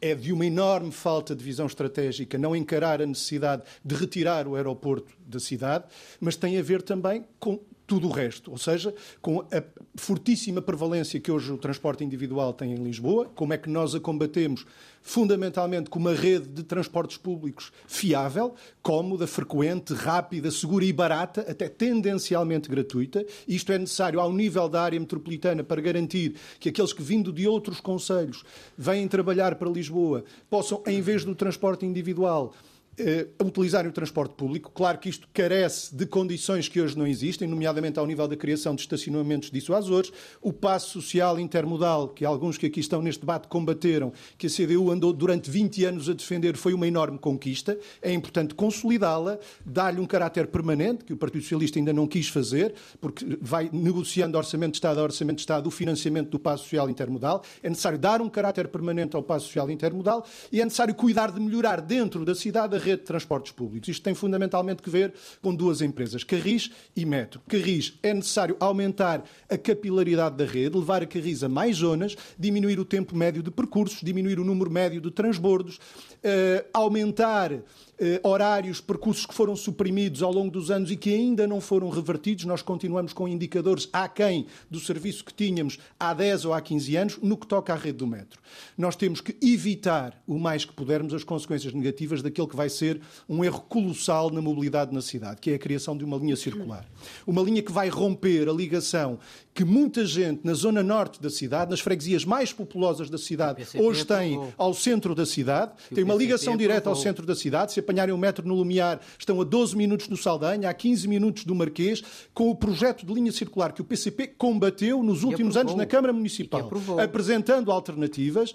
Eh, com, com, com esta linha circular, vão passar a ser servidas estas populações por um ramal que vai de Telheiras a Odivelas, tendo depois de ser despejadas na linha circular que o Partido Socialista quis, contra tudo e contra todos. Só o teve PCP na Câmara Municipal aprovou. o apoio do Bloco de Esquerda nisto. Quis contra tudo e contra todos construir e serve fundamentalmente PCP, os interesses ligados à especulação e ao turismo. Não, o PCP não aprovou a linha, aliás, votou contra ela na Assembleia da República, votou contra ela na Câmara Municipal. Podemos tirar isso a limpo várias vezes na Câmara Municipal. Na Câmara Municipal, aliás, acaba de concluir a resposta. linha circular. O problema, não, é, que, o problema é que a é criação é dessa linha circular, é ao contrário, ao contrário daquilo que estava inscrito, por exemplo, vale no acordo de governo. Assim. Oh, Fernandina, vamos ter calma, já percebemos que a linha circular é um incómodo e é uma não, pedra no é sapato. Não é, não é pedra no sapato, é um erro colossal na política não pode é aprová-la. Não, não, não, não é verdade. Mudar de opinião, não explicar porque é que Eu não vou arrastar esta troca de argumentos. Qualquer então jornalista então pode fazer esse escrutínio e vai à Assembleia da República, vai à Câmara Municipal,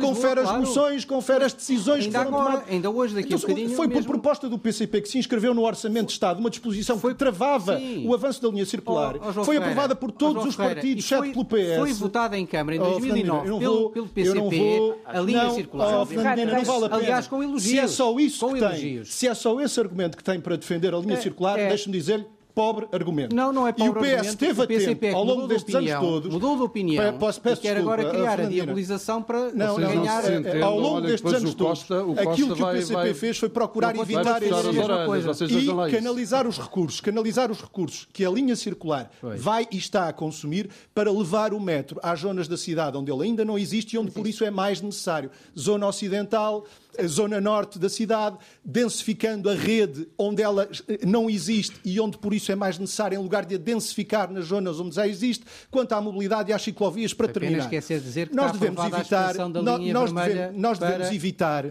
uma certa polarização deste debate. Uh, o debate tem-se encaminhado num sentido de uma certa polarização que eu acho que não o beneficia. Que às tantas temos de um lado os que querem as ciclovias e as bicicletas e do outro os que não querem as ciclovias e as bicicletas. A maior parte dos, Pode-se querer as ciclovias a maior parte, uh, como outro a maior desenho, parte dos utilizadores Uh, de há aqui ciclovias candidatos que... Nós, nós, apresentámos, Sobretudo. nós apresentámos na Claro. Câmara Municipal um programa de, valorização, de promoção do uso da bicicleta em Lisboa em segurança, que previa, entre outras coisas, dar uma lógica de coerência, uma rede de ciclovias que ela hoje não tem, completar a rede de ciclovias segregadas para que as coisas possam com melhores condições de segurança, termos um convívio entre os diferentes modos de transporte. E principais, a maior parte dos utilizadores de, bicicleta Sim, em Lisboa Beatriz, já lhe dou a não, palavra, são, já tinha não são utilizadores exclusivos de bicicleta. As pessoas chega. utilizam transportes públicos, bicicletas, transporte individual e utilizarão tanto mais a bicicleta quanto melhores sejam as condições para o fazerem em segurança. E é nisso que nós temos que trabalhar, em criar condições para um melhor O Bruno e mais Fialho já me tinha, a convívio pala- já me tinha os pedido a de palavra, mas antes, As peço desculpa, Bruno, é que... são essenciais. Sim, então, certo. Uma resposta ao João, diga... porque é o seguinte. Primeiro temos que desmistificar esta questão eh, do ar e da qualidade do ar. Eu tenho aqui uma aplicação, vou mostrar a todos. Eh, provavelmente não é da Câmara Municipal, porque pelos vistos não há sistemas informáticos na Os Câmara ouvintes Municipal. da Antena não, não conseguem ver, Eu mas... sei que não conseguem ver, mas vocês conseguem, escrever. é para verem. É uma aplicação que existe acessível a todos os portugueses, e nomeadamente os lisboetas, a em que diz que a qualidade do ar, a qualidade do ar em Lisboa é boa. E desde A os questão- últimos dois anos, desde os últimos dois anos, a qualidade do ar tem sido excelente. Portanto, Já ouviu falar em o que é que acontece? O que é que acontece com Já a ouviu falar em confinamentos em pandemia? Fernando Medina agradece, está a agradecer. Aterrou, aterrou agora em Lisboa. Dois anos. Agora no planeta Ó João, dois anos. Ouviu dois falar em pandemia? É duas informações. João, primeiro, o sistema, primeiro, o sistema de sensores foi instalado pela Câmara Municipal deste mandato. Mas não alimenta facto- esta aplicação, porque não a tem APIs para conectividade. E, de facto, com a pandemia, a qualidade do ar melhorou. Eu, eu gostava É, de mas é, o- é o dizer- da Não, mas, Câmara, por não é acaso, o não partilha a informação com as Beatriz, de a gente. por favor, meus senhores, a Beatriz a Gomes Dias pede, climática. pede. Nós sabemos que eh, o aquecimento global é uma realidade e nós sabemos que as cidades precisam de responder à emergência climática. E a mobilidade é um instrumento fundamental para fazermos essa resposta. E aqui o que nós devemos investir é efetivamente no transporte público, melhorar a qualidade do transporte público e torná-lo mais fiável. Se nós queremos que as pessoas deixem os carros em casa e que não circulem 500 milhões de carros na cidade de Lisboa, nós precisamos de investir no transporte público. Isso 500 vai resolver. milhões? Eh, Peço desculpa, 500, 500 Disse mil. 500 milhões? Enganei-me, enganei-me. Enganei-me. Pronto. Foi só para retificar. De repente Muito houve 500 obrigada. milhões Muito, de carros. não, muito obrigada pela, pela, pela sua pela correção. Portanto, 500 mil, 500 mil carros que circulam, que é meio milhão de carros que circula na cidade de Lisboa, isso é fundamental nós pensarmos nas medidas que nós podemos implementar. Daí os transportes públicos serem a resposta fundamental, mas também não podemos esquecer a mobilidade suave. E é preciso criar vias dedicadas para uh, o- os utilizadores da bicicleta. A expansão da- da- da- destas vias dedicadas é fundamental, faz parte de um conjunto de medidas, como as zonas sem carros, como alterar as prioridades na cidade, tendo uh, a, a prioridade aos, aos peões, às bicicletas e aos transportes públicos. Portanto, isso vai permitir adequar a cidade de Lisboa à realidade que nós estamos a viver, que é, por um lado, mudar radicalmente a mobilidade, torná-la mais sustentável e fazer face às alterações climáticas que não estão, ah, não, não, são, não são adiáveis. Portanto, Carlos Moedas do pediu ar uma pode ser palavra. boa, mas não é Eh, adiável. Carlos Moedas, é a favor ou não desta rede circular de, de metro? O senhor também eh, quer acabar com a linha de comboio de superfície entre Algés e, e Cais de Sodré. Eh, quanto é que isto custa? Uh, queria fazer um ponto sobre a mobilidade, que é a visão e a diferença da visão entre uh, uma esquerda mais radical e a minha visão sobre a mobilidade e sobre a sustentabilidade. A visão que uh, Fernando Medina tem sobre a mobilidade é uma, é uma visão de impor, de não trabalhar com as pessoas e decidir. Ou seja, de repente faz uma ciclovia pop-up, como ele lhe chama, depois experimenta, depois faz e não pergunta às pessoas. E esta fricção é uma fricção que em muitos países da Europa está a acontecer e que vai causar uma fricção enorme da população. Porque nós temos pessoas muito mais velhas que não andam de bicicleta, que sentem que a bicicleta lhes está a retirar o lugar onde podem estacionar, que comerciantes. sentem que não têm os comerciantes, sentem que não têm as pessoas que não vêm porque não podem lá ir.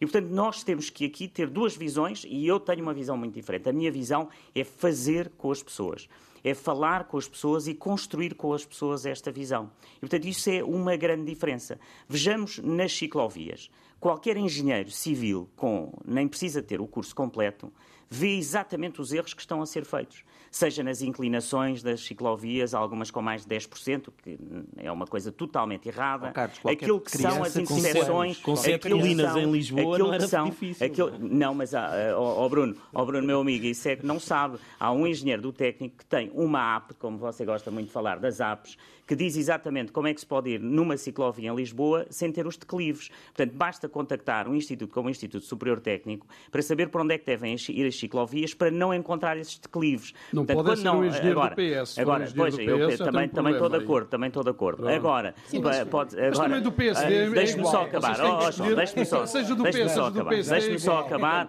Acho muita piada. Não, a competência técnica, a competência técnica é superior, superior à vossa, não tenha a menor dúvida. Não tenha a menor dúvida, Fernando, não tenha a menor dúvida. Porque a sua é a incompetência. A sua, não, a sua, a sua, ah, Olha, de todas as formas, se me permite, mas, peço desculpa, deixe Carlos Moedas concluir. Deixe-me só acabar. E, portanto, este, estes erros que estão a ser feitos, estes erros nas ciclovias, estes erros naquela que é a capacidade do Fernando Medina dizer uma coisa e depois dizer outra e mentir, como disse dos parques dissuasores no outro debate, que foi ele que os propôs e agora diz que afinal já não é a solução. Uh, quando o Fernando Medina diz que o erro da linha circular, eu refiro linha, a linha circular, digo, o maior erro é que as pessoas vão ter que fazer um transbordo no Campo Grande e Fernando Medina diz que não é verdade quando ele sabe que é verdade e, portanto, é essa a maneira como ele faz política e é bom que isso fique claro. Agora, nós temos. Não, não, linha circular, a linha circular vai obrigar, a linha circular.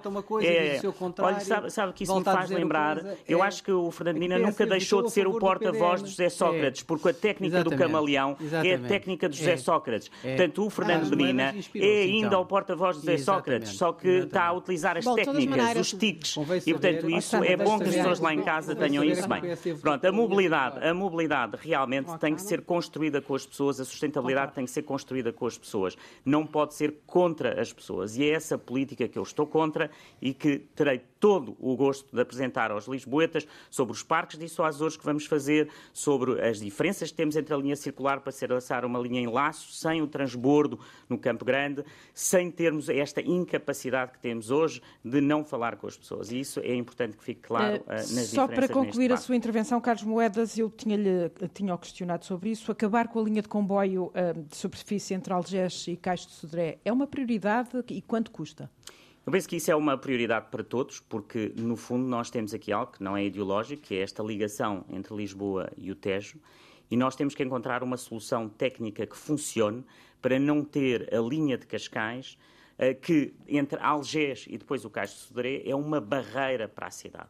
E, portanto, deve haver aqui, até em conjunto, eu penso em todos os candidatos, esta ideia de conseguir ter essa solução que aliás o dinheiro que vem da Europa, da famosa bazuca, pode ajudar. Temos que ver se podemos desnivelar, desnivelar em alguns sítios ou não, porque temos o caneiro de Alcântara, ou se temos que ter um metro de superfície ou um metro ligeiro que possa não ter esse, essa divisão que hoje temos na uhum. cidade e que é prejudicial para a cidade e é prejudicial para os lisboetas, temos que ter esta ligação. Não penso que isto seja um ponto uh, que não seja... Não, é, um ponto, é um ponto de divergência, é um ponto de divergência importante no seguinte, é que eu sou, eu sou a favor do desnivelamento, mas não sou contra que se acabe com a ligação de comboio até o Caixo de Sodré. E sou contra. Ai, não é acabar. Tiago, é, Tiago, é Tiago Matos Gomes. Não é acabar, desculpe, é ter desculpe, uma ou outra solução, não é acabar Aqui com a é ligação. acabar com o comboio? Não, não, não é acabar então, com o comboio, é, é mudar é para uma ou outra linha, que pode ser uma linha de superfície que substitui o comboio. Acabar com o comboio? Portanto, acabar, acabar, sim, acabar com retirar, com certeza, Pronto. e mudar para uma linha. Essa é uma solução. Então qual é a solução? É desnivelamento. E como é que faz no Caneiro da Alcântara? Como é que faz tecnicamente? não será desnivelamento. Ah, não. Ah, então,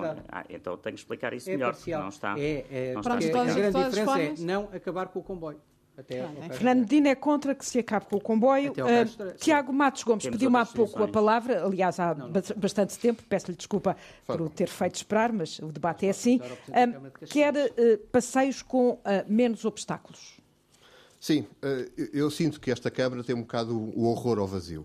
Uh, e nós andamos em qualquer outra cidade, qualquer outra capital europeia, basta ir a Madrid, a Paris, e os passeios não têm obstáculos, não têm MUPIs, não têm impostos, e portanto queremos usufruir a cidade sem, sem obstáculos. Uh, há aqui um, um, problema crónico na cidade de Lisboa, que são os carros em cima dos passeios. É um problema que uh, Fernando Medina carros. não resolveu.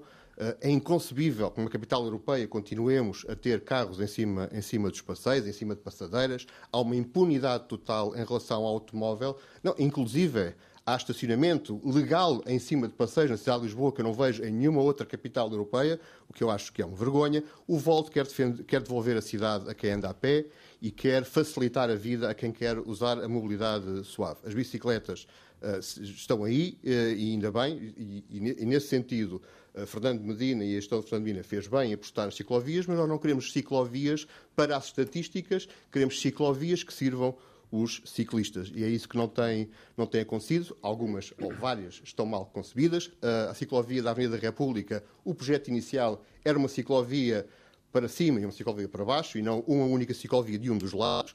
Hoje alguém abre a porta do carro, como é que fazemos ciclovias com estacionamento ao lado? Alguém abre a porta do, do carro, leva com a bicicleta, portanto, é perigoso, é perigoso para os próprios ciclistas e, portanto, temos que pensar as ciclovias de uma outra forma. Há bons exemplos em toda a Europa, basta copiar o exemplo de Copenhaga. Nós, no VOLS, queremos aplicar boas práticas de outras cidades europeias, não basta inventar muito, basta copiar bons exemplos de outras cidades europeias, o que não tem acontecido. Assim, não. Eu queria só, o eu Bruno Horta Soares pediu uma palavra. Essa questão das ciclovias, porque uh, o projeto que foi feito das ciclovias, de um momento para o outro, o tema da cidade foi ciclovias. Eu lembro-me há quatro anos, era as faixas base, era a acessibilidade. Fazer... Mas porquê é que isto acontece? Porque há muito dinheiro. E quando há muito dinheiro, aplica-se um, um, um, tema que acontece em gestão de projeto, que é a tentativa de juntar nove mulheres para fazer um filho no mês. E isso não é possível. E aquilo que este executivo tentou foi explodir o número. de perceber essa conta, mas. Eh, não, ou seja, junta... não, é o que eu estou a dizer, é um erro de planeamento de projeto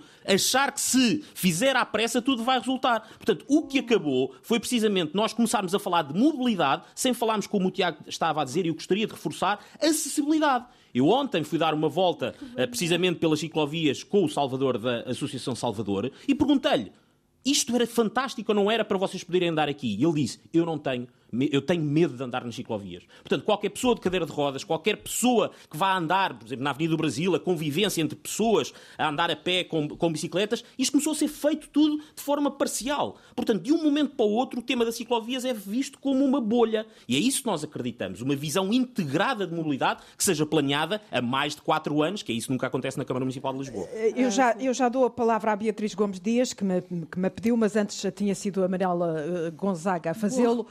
Eu fiquei em estado de choque. O Bruno é tão educado. No outro dia salvou uma vida, pôs-me o casaco aos ombros. Tivemos um debate ao isto, ar. É- isto é uma metáfora de gestão de projetos, Manuela. Bom, eu sei. Mas quer dizer, juntas-se é, nove é mulheres, arrebanhas. Não, não. estamos a falar de vacas ou de... Bom, eu tenho que... Disparate, Manuela. Isto é uma metáfora. Arrebanham-se nove mulheres. Mas quem é que disse arrebanha, Manuela? Vou, vou voltar a repetir. Não, não, não, o conceito de juntar recursos... mulheres para fazer um filho. Num mês. É uma impossibilidade, Manuela. Não jogo com as palavras. É uma metáfora. Saberá, Manuela, o que é uma metáfora. Eu gosto de metáforas, todas Então pronto, isto é uma metáfora esta... da gestão oh, de projetos. É assim. Juntar nove mulheres para fazer um filho num mês. Vamos deixar, vamos deixar agora. Peço desculpa, Manuela Gonzaga pediu a palavra. Manuela Gonzaga pediu a palavra. Ou seja, nós estamos aqui com muitas eh, pontos em comum e eu acho que acho que isto é, as ciclovias são muito importantes. Falar-se aqui eh, dos entraves que a cidade não é inclusiva Ponto final. Não é. Uma pessoa Mas em cadeira de rodas. que as ciclovias, em alguns casos, que, eh, que, eh, que contribuíram para, para ser elas próprias um obstáculo. Ou não? A maneira como estão como geridas, estão como são tratadas, chegou-se, em alguns casos, a pôr população contra população, o caso da Almirante Reis.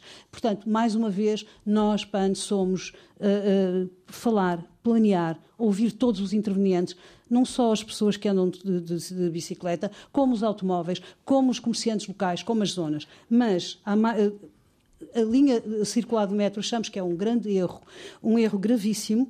Uh, já foi aqui dito, não vou repetir. Uh, é, é, concluímos uh, com um dado que também achamos que é importante a atribuição de passes gratuitos, que não são uh, imputáveis, o seu custo não vai ser imputável à Câmara, foi uma medida do PAN que uh, uh, fossem atualmente financiados pelo Fundo Ambiental com a taxa de carbono imputada à aviação e navegação. Essa taxa foi alocada ao orçamento do Estado pelo PAN Portanto, há, não há eh, aqui, nós somos da opinião em que há pessoas que têm de ser mais apoiadas e outras, e não, uh, nem toda a gente vai ter os mesmos níveis de rendimento, e somos a favor desses espaços. Por outro lado, há uma coisa que nós vemos com muito perigo, com muito uh, preocupação, e vamos reverter a, a, estratégia MOVE, porque nós não queremos que o Rio Tejo seja uma hidrovia a explorar. É um tesouro, é um, um, um tem um, ecossistemas tem uma mobilidade que tem que ser respeitada. Pronto, era, era isso. Há muito mais, muito mais coisas. Defendemos o fim dos voos noturnos. Tenho vários não eh, queremos, dedos no ar. Uh... Não, queremos, não queremos acabar com o aeroporto de Portela. Nós queremos Portela mais um. Queremos uh, uh, limitar muito o tráfego aéreo na, na, na, na cidade, mas muito. E temos um aeroporto que já funciona, já está feito com 33 milhões de euros, que é o aeroporto de Beja, que com uh, uh, é autovia, comboios de alta... manter o aeroporto cidade de Lisboa, que é impressionante. Ah, comboios de alta velocidade estão, trazem as pessoas para Lisboa. Nuno Graciano do Chega muito... está ao seu lado e também já me pediu a palavra. Okay. As ciclovias, de facto, são um problema para a maior parte dos lisboetas. Eu chamo-lhes, infelizmente, chamo-lhes ciclovazias. Porque basta andar pela cidade de Lisboa, como eu tenho andado nos últimos tempos, não tenho feito outra coisa, e dá muito gosto, e vejo que a maior parte das ciclovazias estão mesmo vazias, ou seja, não são utilizadas pelos lisboetas. E não estão utilizadas porque, de repente, em reunião com o ACP, com, com o seu presidente Carlos Barbosa, foi-me dito que a Câmara Municipal tinha que fazer 200 km de ciclovias. E então fê-los a correr, e fê-los mal estão mal feitas, estão mal repensadas. Nomeadamente a Avenida Almirante Reis, a Avenida Defensores de Chaves, a Avenida de Berna, Rua Marquês da Fronteira, Rua Castilho. Na Rua Castilho, então, em vez de estar do lado do Parque Eduardo VII, está precisamente do lado contrário, que é precisamente é uma armadilha para os carros e para as pessoas. Não tenho nada contra as ciclovias, mas acho que têm que ser todas repensadas, todas refeitas, porque há muitas ciclovias que de facto não servem aos lisboetas, não, não, não ajudam de forma nenhuma à mobilidade. Acho muito importante, e nós temos que, se necessário, recorrendo à construção de parques de estacionamento em silo, temos que arranjar mais estacionamento para os lisboetas. Eu não sou contra os lisboetas terem carro. Acho que os lisboetas, pelo facto de serem lisboetas, têm direito a ter o seu carro também, têm direito à sua mobilidade de carro e têm direito a estacionar o seu carro na cidade de Lisboa. Ou Sandra Liber, Ainda não também pediu a palavra. Já, já sou obrigado a terminar? Se, uh, quer dizer, já está não. a passar o seu tempo. O meu, tempo, meu tempo tem sido pouco, mas, mas e acho que é muito importante a, a, propor legislação, como sabe a Câmara não pode legislar, mas propor legislação para os velocípedes, uh, nomeadamente a obrigatoriedade de seguro de responsabilidade civil. A maior parte das pessoas que circulam de bicicleta não têm um seguro. O que quer dizer que em caso de acidentes, e tem havido vários, quem é que é o responsável? Quem é que paga? Percebemos o seu ponto. O Sandra, Bom, nós uh, Somos Todos de Lisboa é, um, é isso mesmo, é Somos Todos de Lisboa. E, de facto, não reconhe, uh, o grupo de pessoas que, nós, que eu encabeço não reconhece a Câmara Municipal de Lisboa a autoridade para definir uh, de por que meio é que os lisboetas devem se deslocar, claro. se mover. Portanto, isto para já eu acho que isso tem que ficar claro. Não é a Câmara Municipal de Lisboa que me diz a mim se eu ando de carro, se ando de bicicleta, eh, de qualquer forma. Até porque, efetivamente, há muita gente que não tem capacidade Mas pode construir para andar, um modelo de cidade. Que modelo de cidade é, o meu, Olha, o modelo de cidade é um, é um modelo harmonioso. Não vamos voltar à, à época paleolítica, daqui a bocado vão-nos mandar escrever a pedra por causa, do, por causa do, das alterações climáticas. Ah, não, não é assim. Nós temos como? Não interessa? Interessa absolutamente, mas temos que harmonizar. Nós temos que harmonizar. Nós estamos numa fase de descarbonização. Portanto, os carros daqui a bocado são todos elétricos. Portanto, se estão todos elétricos, então já começamos a usar falsos argumentos para tirar os carros da cidade. Nós temos que mas usar para mim, um para nós, para nós, para nós, para nós, para nós, o, o, de facto, o que, vai, o que é absolutamente relevante e, e, e que se tem que tratar agora é de como é que nós coabitamos de, defendendo os interesses de todos. Portanto, tem que haver bicicletas, tem que haver carros, e ainda mais, nós ainda propomos outra coisa, que é uh, aproveitar um, o rio, o rio Tejo, e facilitar e modernizar, se quiser, a, a travessia de forma a dissuadir as pessoas, portanto, para trazer, trazer o carro para Lisboa, que, que, é incrível que não se faça nada com o rio Tejo. Eu sei que, eventualmente, não está na competência da Câmara Municipal de Lisboa, mas pode-se perfeitamente exercer influência nesse sentido. Portanto, tem que haver uma harmonia. Tem que, nós temos que, que é pensar em todos, também em todos os Sofia Afonso todos É também a harmonia que defende? Bem, uh, por falar em, no Rio, no, no Rio Tejo, eu tinha aqui uma questão. Uh, e por falar em harmonia e também hipocrisia, uh, nós temos aqui o projeto da uh, Zero Zona de Emissões Reduzida, do qual eu não, não estou contra. tenho algumas dúvidas em, em relação a alguns pontos, mas não sou contra.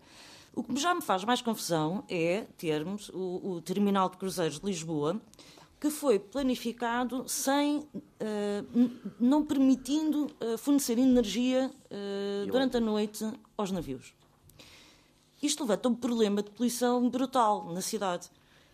segundo dados da Associação Zero, que eu espero que estejam corretos, cada um dos navios representa 350 mil carros que entravam diariamente em Lisboa em 2019. Estes dados são da Associação, eu li os, os projetos que eles fizeram, os relatórios, Uh, e decidi seguir pelos dados, porque eu vi que no outro debate já falava em 370 mil carros, isto e aquilo. Bem, eu vou seguir o que estava em 2019. Ora, se um navio estacionado, e eu por acaso moro na, na freguesia de Santa Maria Maior e vejo todos os dias o, os navios em frente, ouvia, porque agora tem estado parado com a epidemia, mas antes da epidemia chegávamos a ter 4 e 5 navios parados. Agora, então isto representa 4 e 5 vezes os carros que entravam em Lisboa. Mas o grande problema de, uh, aqui é. Então, não, porque as estamos... substâncias não são as mesmas. Mas são igualmente nocivas. Somam. Mas são, somam. Mas são igualmente nocivas. São, mas é o que relatório, somam. São as duas. O, relatório... o problema é que são as duas. É preciso agir sobre um lado Mas nós temos aqui um problema com os navios. Mas é que não é uma alternativa. A ideia de pôr a questão da poluição do terminal de cruzeiros como alternativa à questão da circulação dos automóveis não, é, não se pode pôr assim. Porque elas estão a somar. É preciso combater as duas, porque elas são, aliás, de emissões certeza. de partículas Aliás, eu comecei para dizer que eu não me oponho. Só esclarecer. A, a, ao projeto zero para a baixa. Não me oponho. Então... Eh, aliás, gostava era que fôssemos até mais além. E agora, a questão já, dos navios já disse implementado, aliás. Tiago Matos Gomes, uh, o Volte apresenta-se nestas uh, autárquicas para ter visibilidade, reconhece, não a ambição de ser vereador. Não, uh, são as duas, ambas, ambas as coisas são verdadeiras. Muito bem. Sim.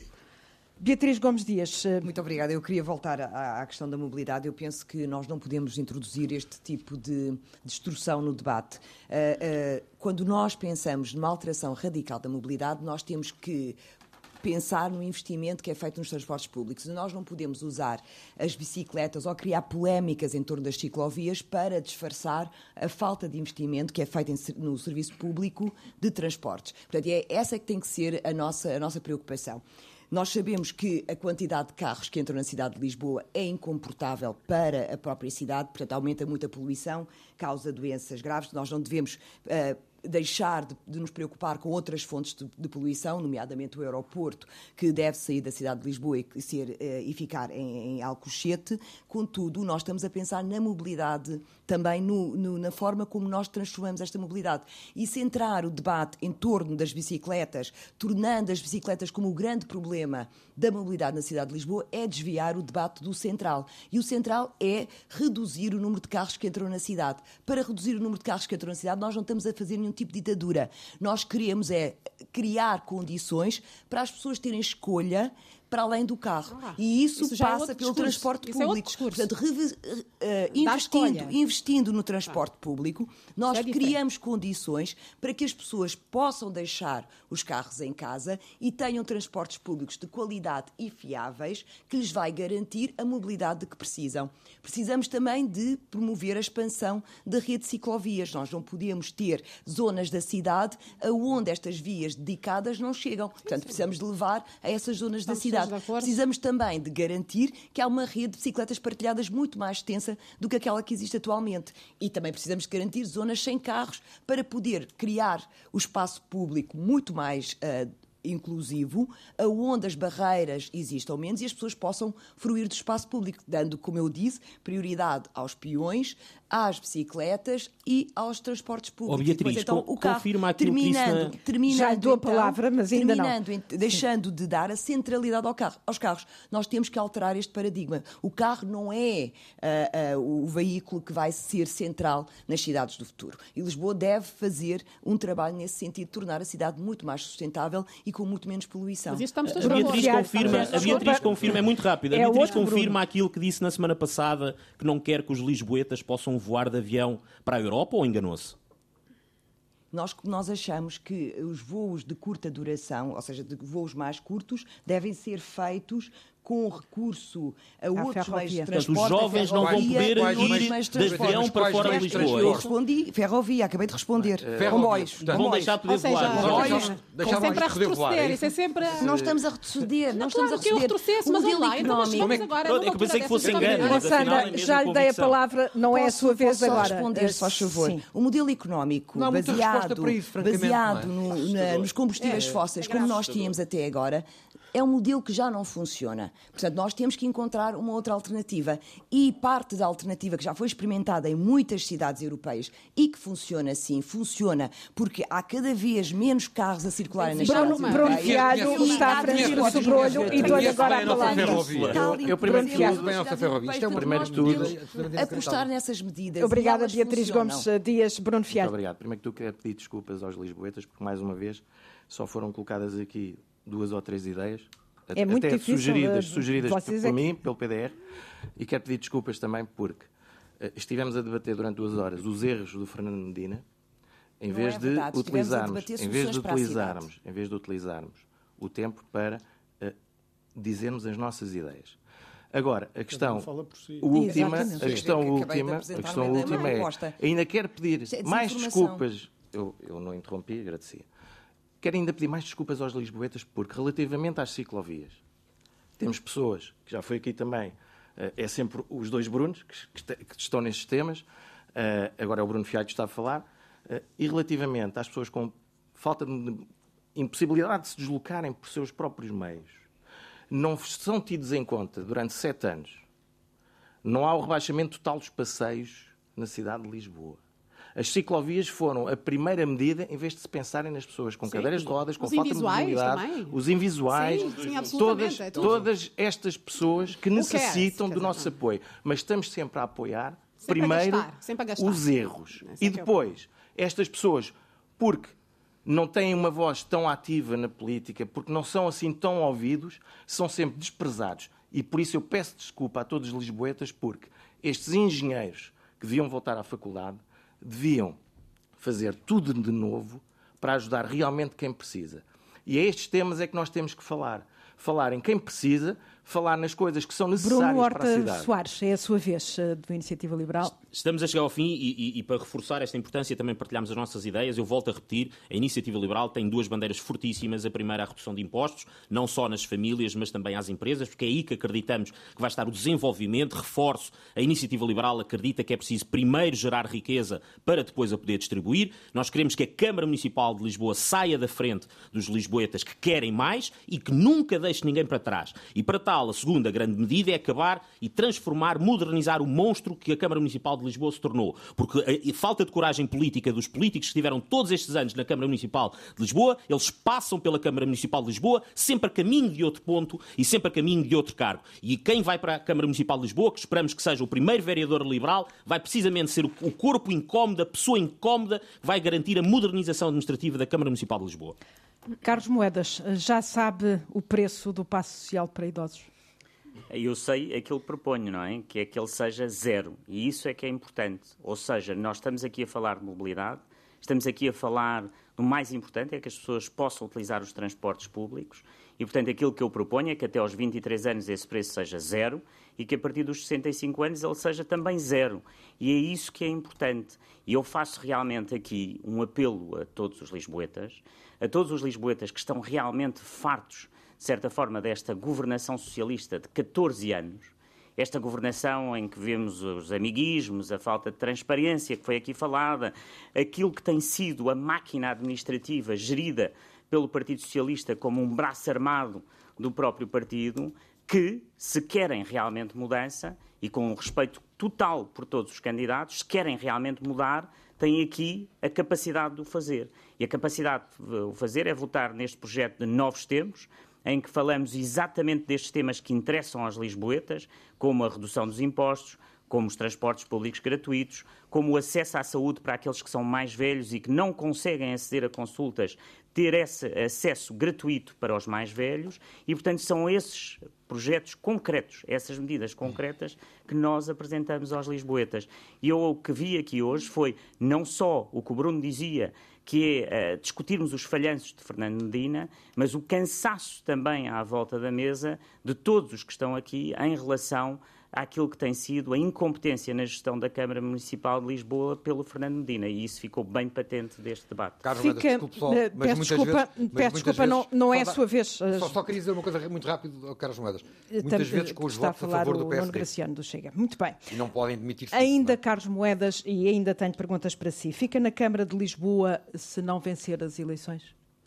Eu, na vida, cumpri sempre os meus mandatos até ao fim e cumprirei sempre, mas este mandato será de Presidente da Câmara e, portanto, cumprirei até ao fim e cumprirei qualquer mandato. Portanto, a resposta é sim, cumprirei sempre qualquer mandato. E vê uh, Lisboa como uma forma de chegar mais alto, como aconteceu, por exemplo, com Jorge Sampaio ou, ou, ou com Santana Fernando Lopes? Medina?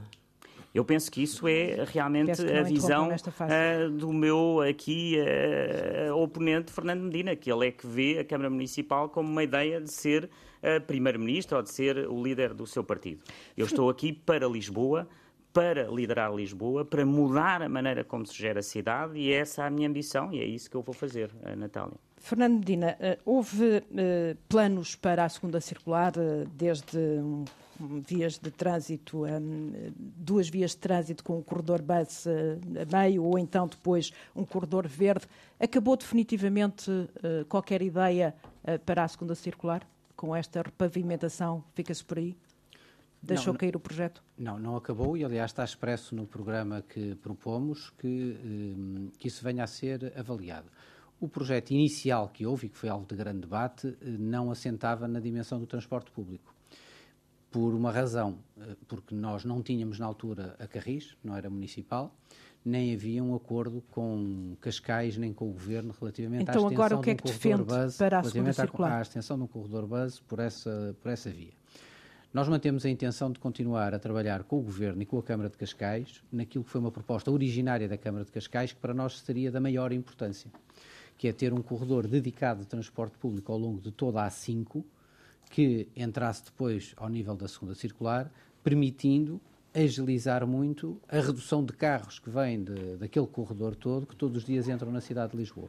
E por isso nós queremos continuar a desenvolver esse projeto e ver se é possível chegarmos a um entendimento e conseguirmos executá-lo. Mas vai retomar então esse projeto Vamos retomar circular. o projeto nestes termos que estou a dizer, de ser uma via em que se venha a valorizar transporte público segregado, o que obriga a um acordo fundamentalmente com o Estado, com a Câmara de Cascais Está e a Câmara pronto. de Oeiras, para chegar à vontade das Está... câmaras. Não tem havido.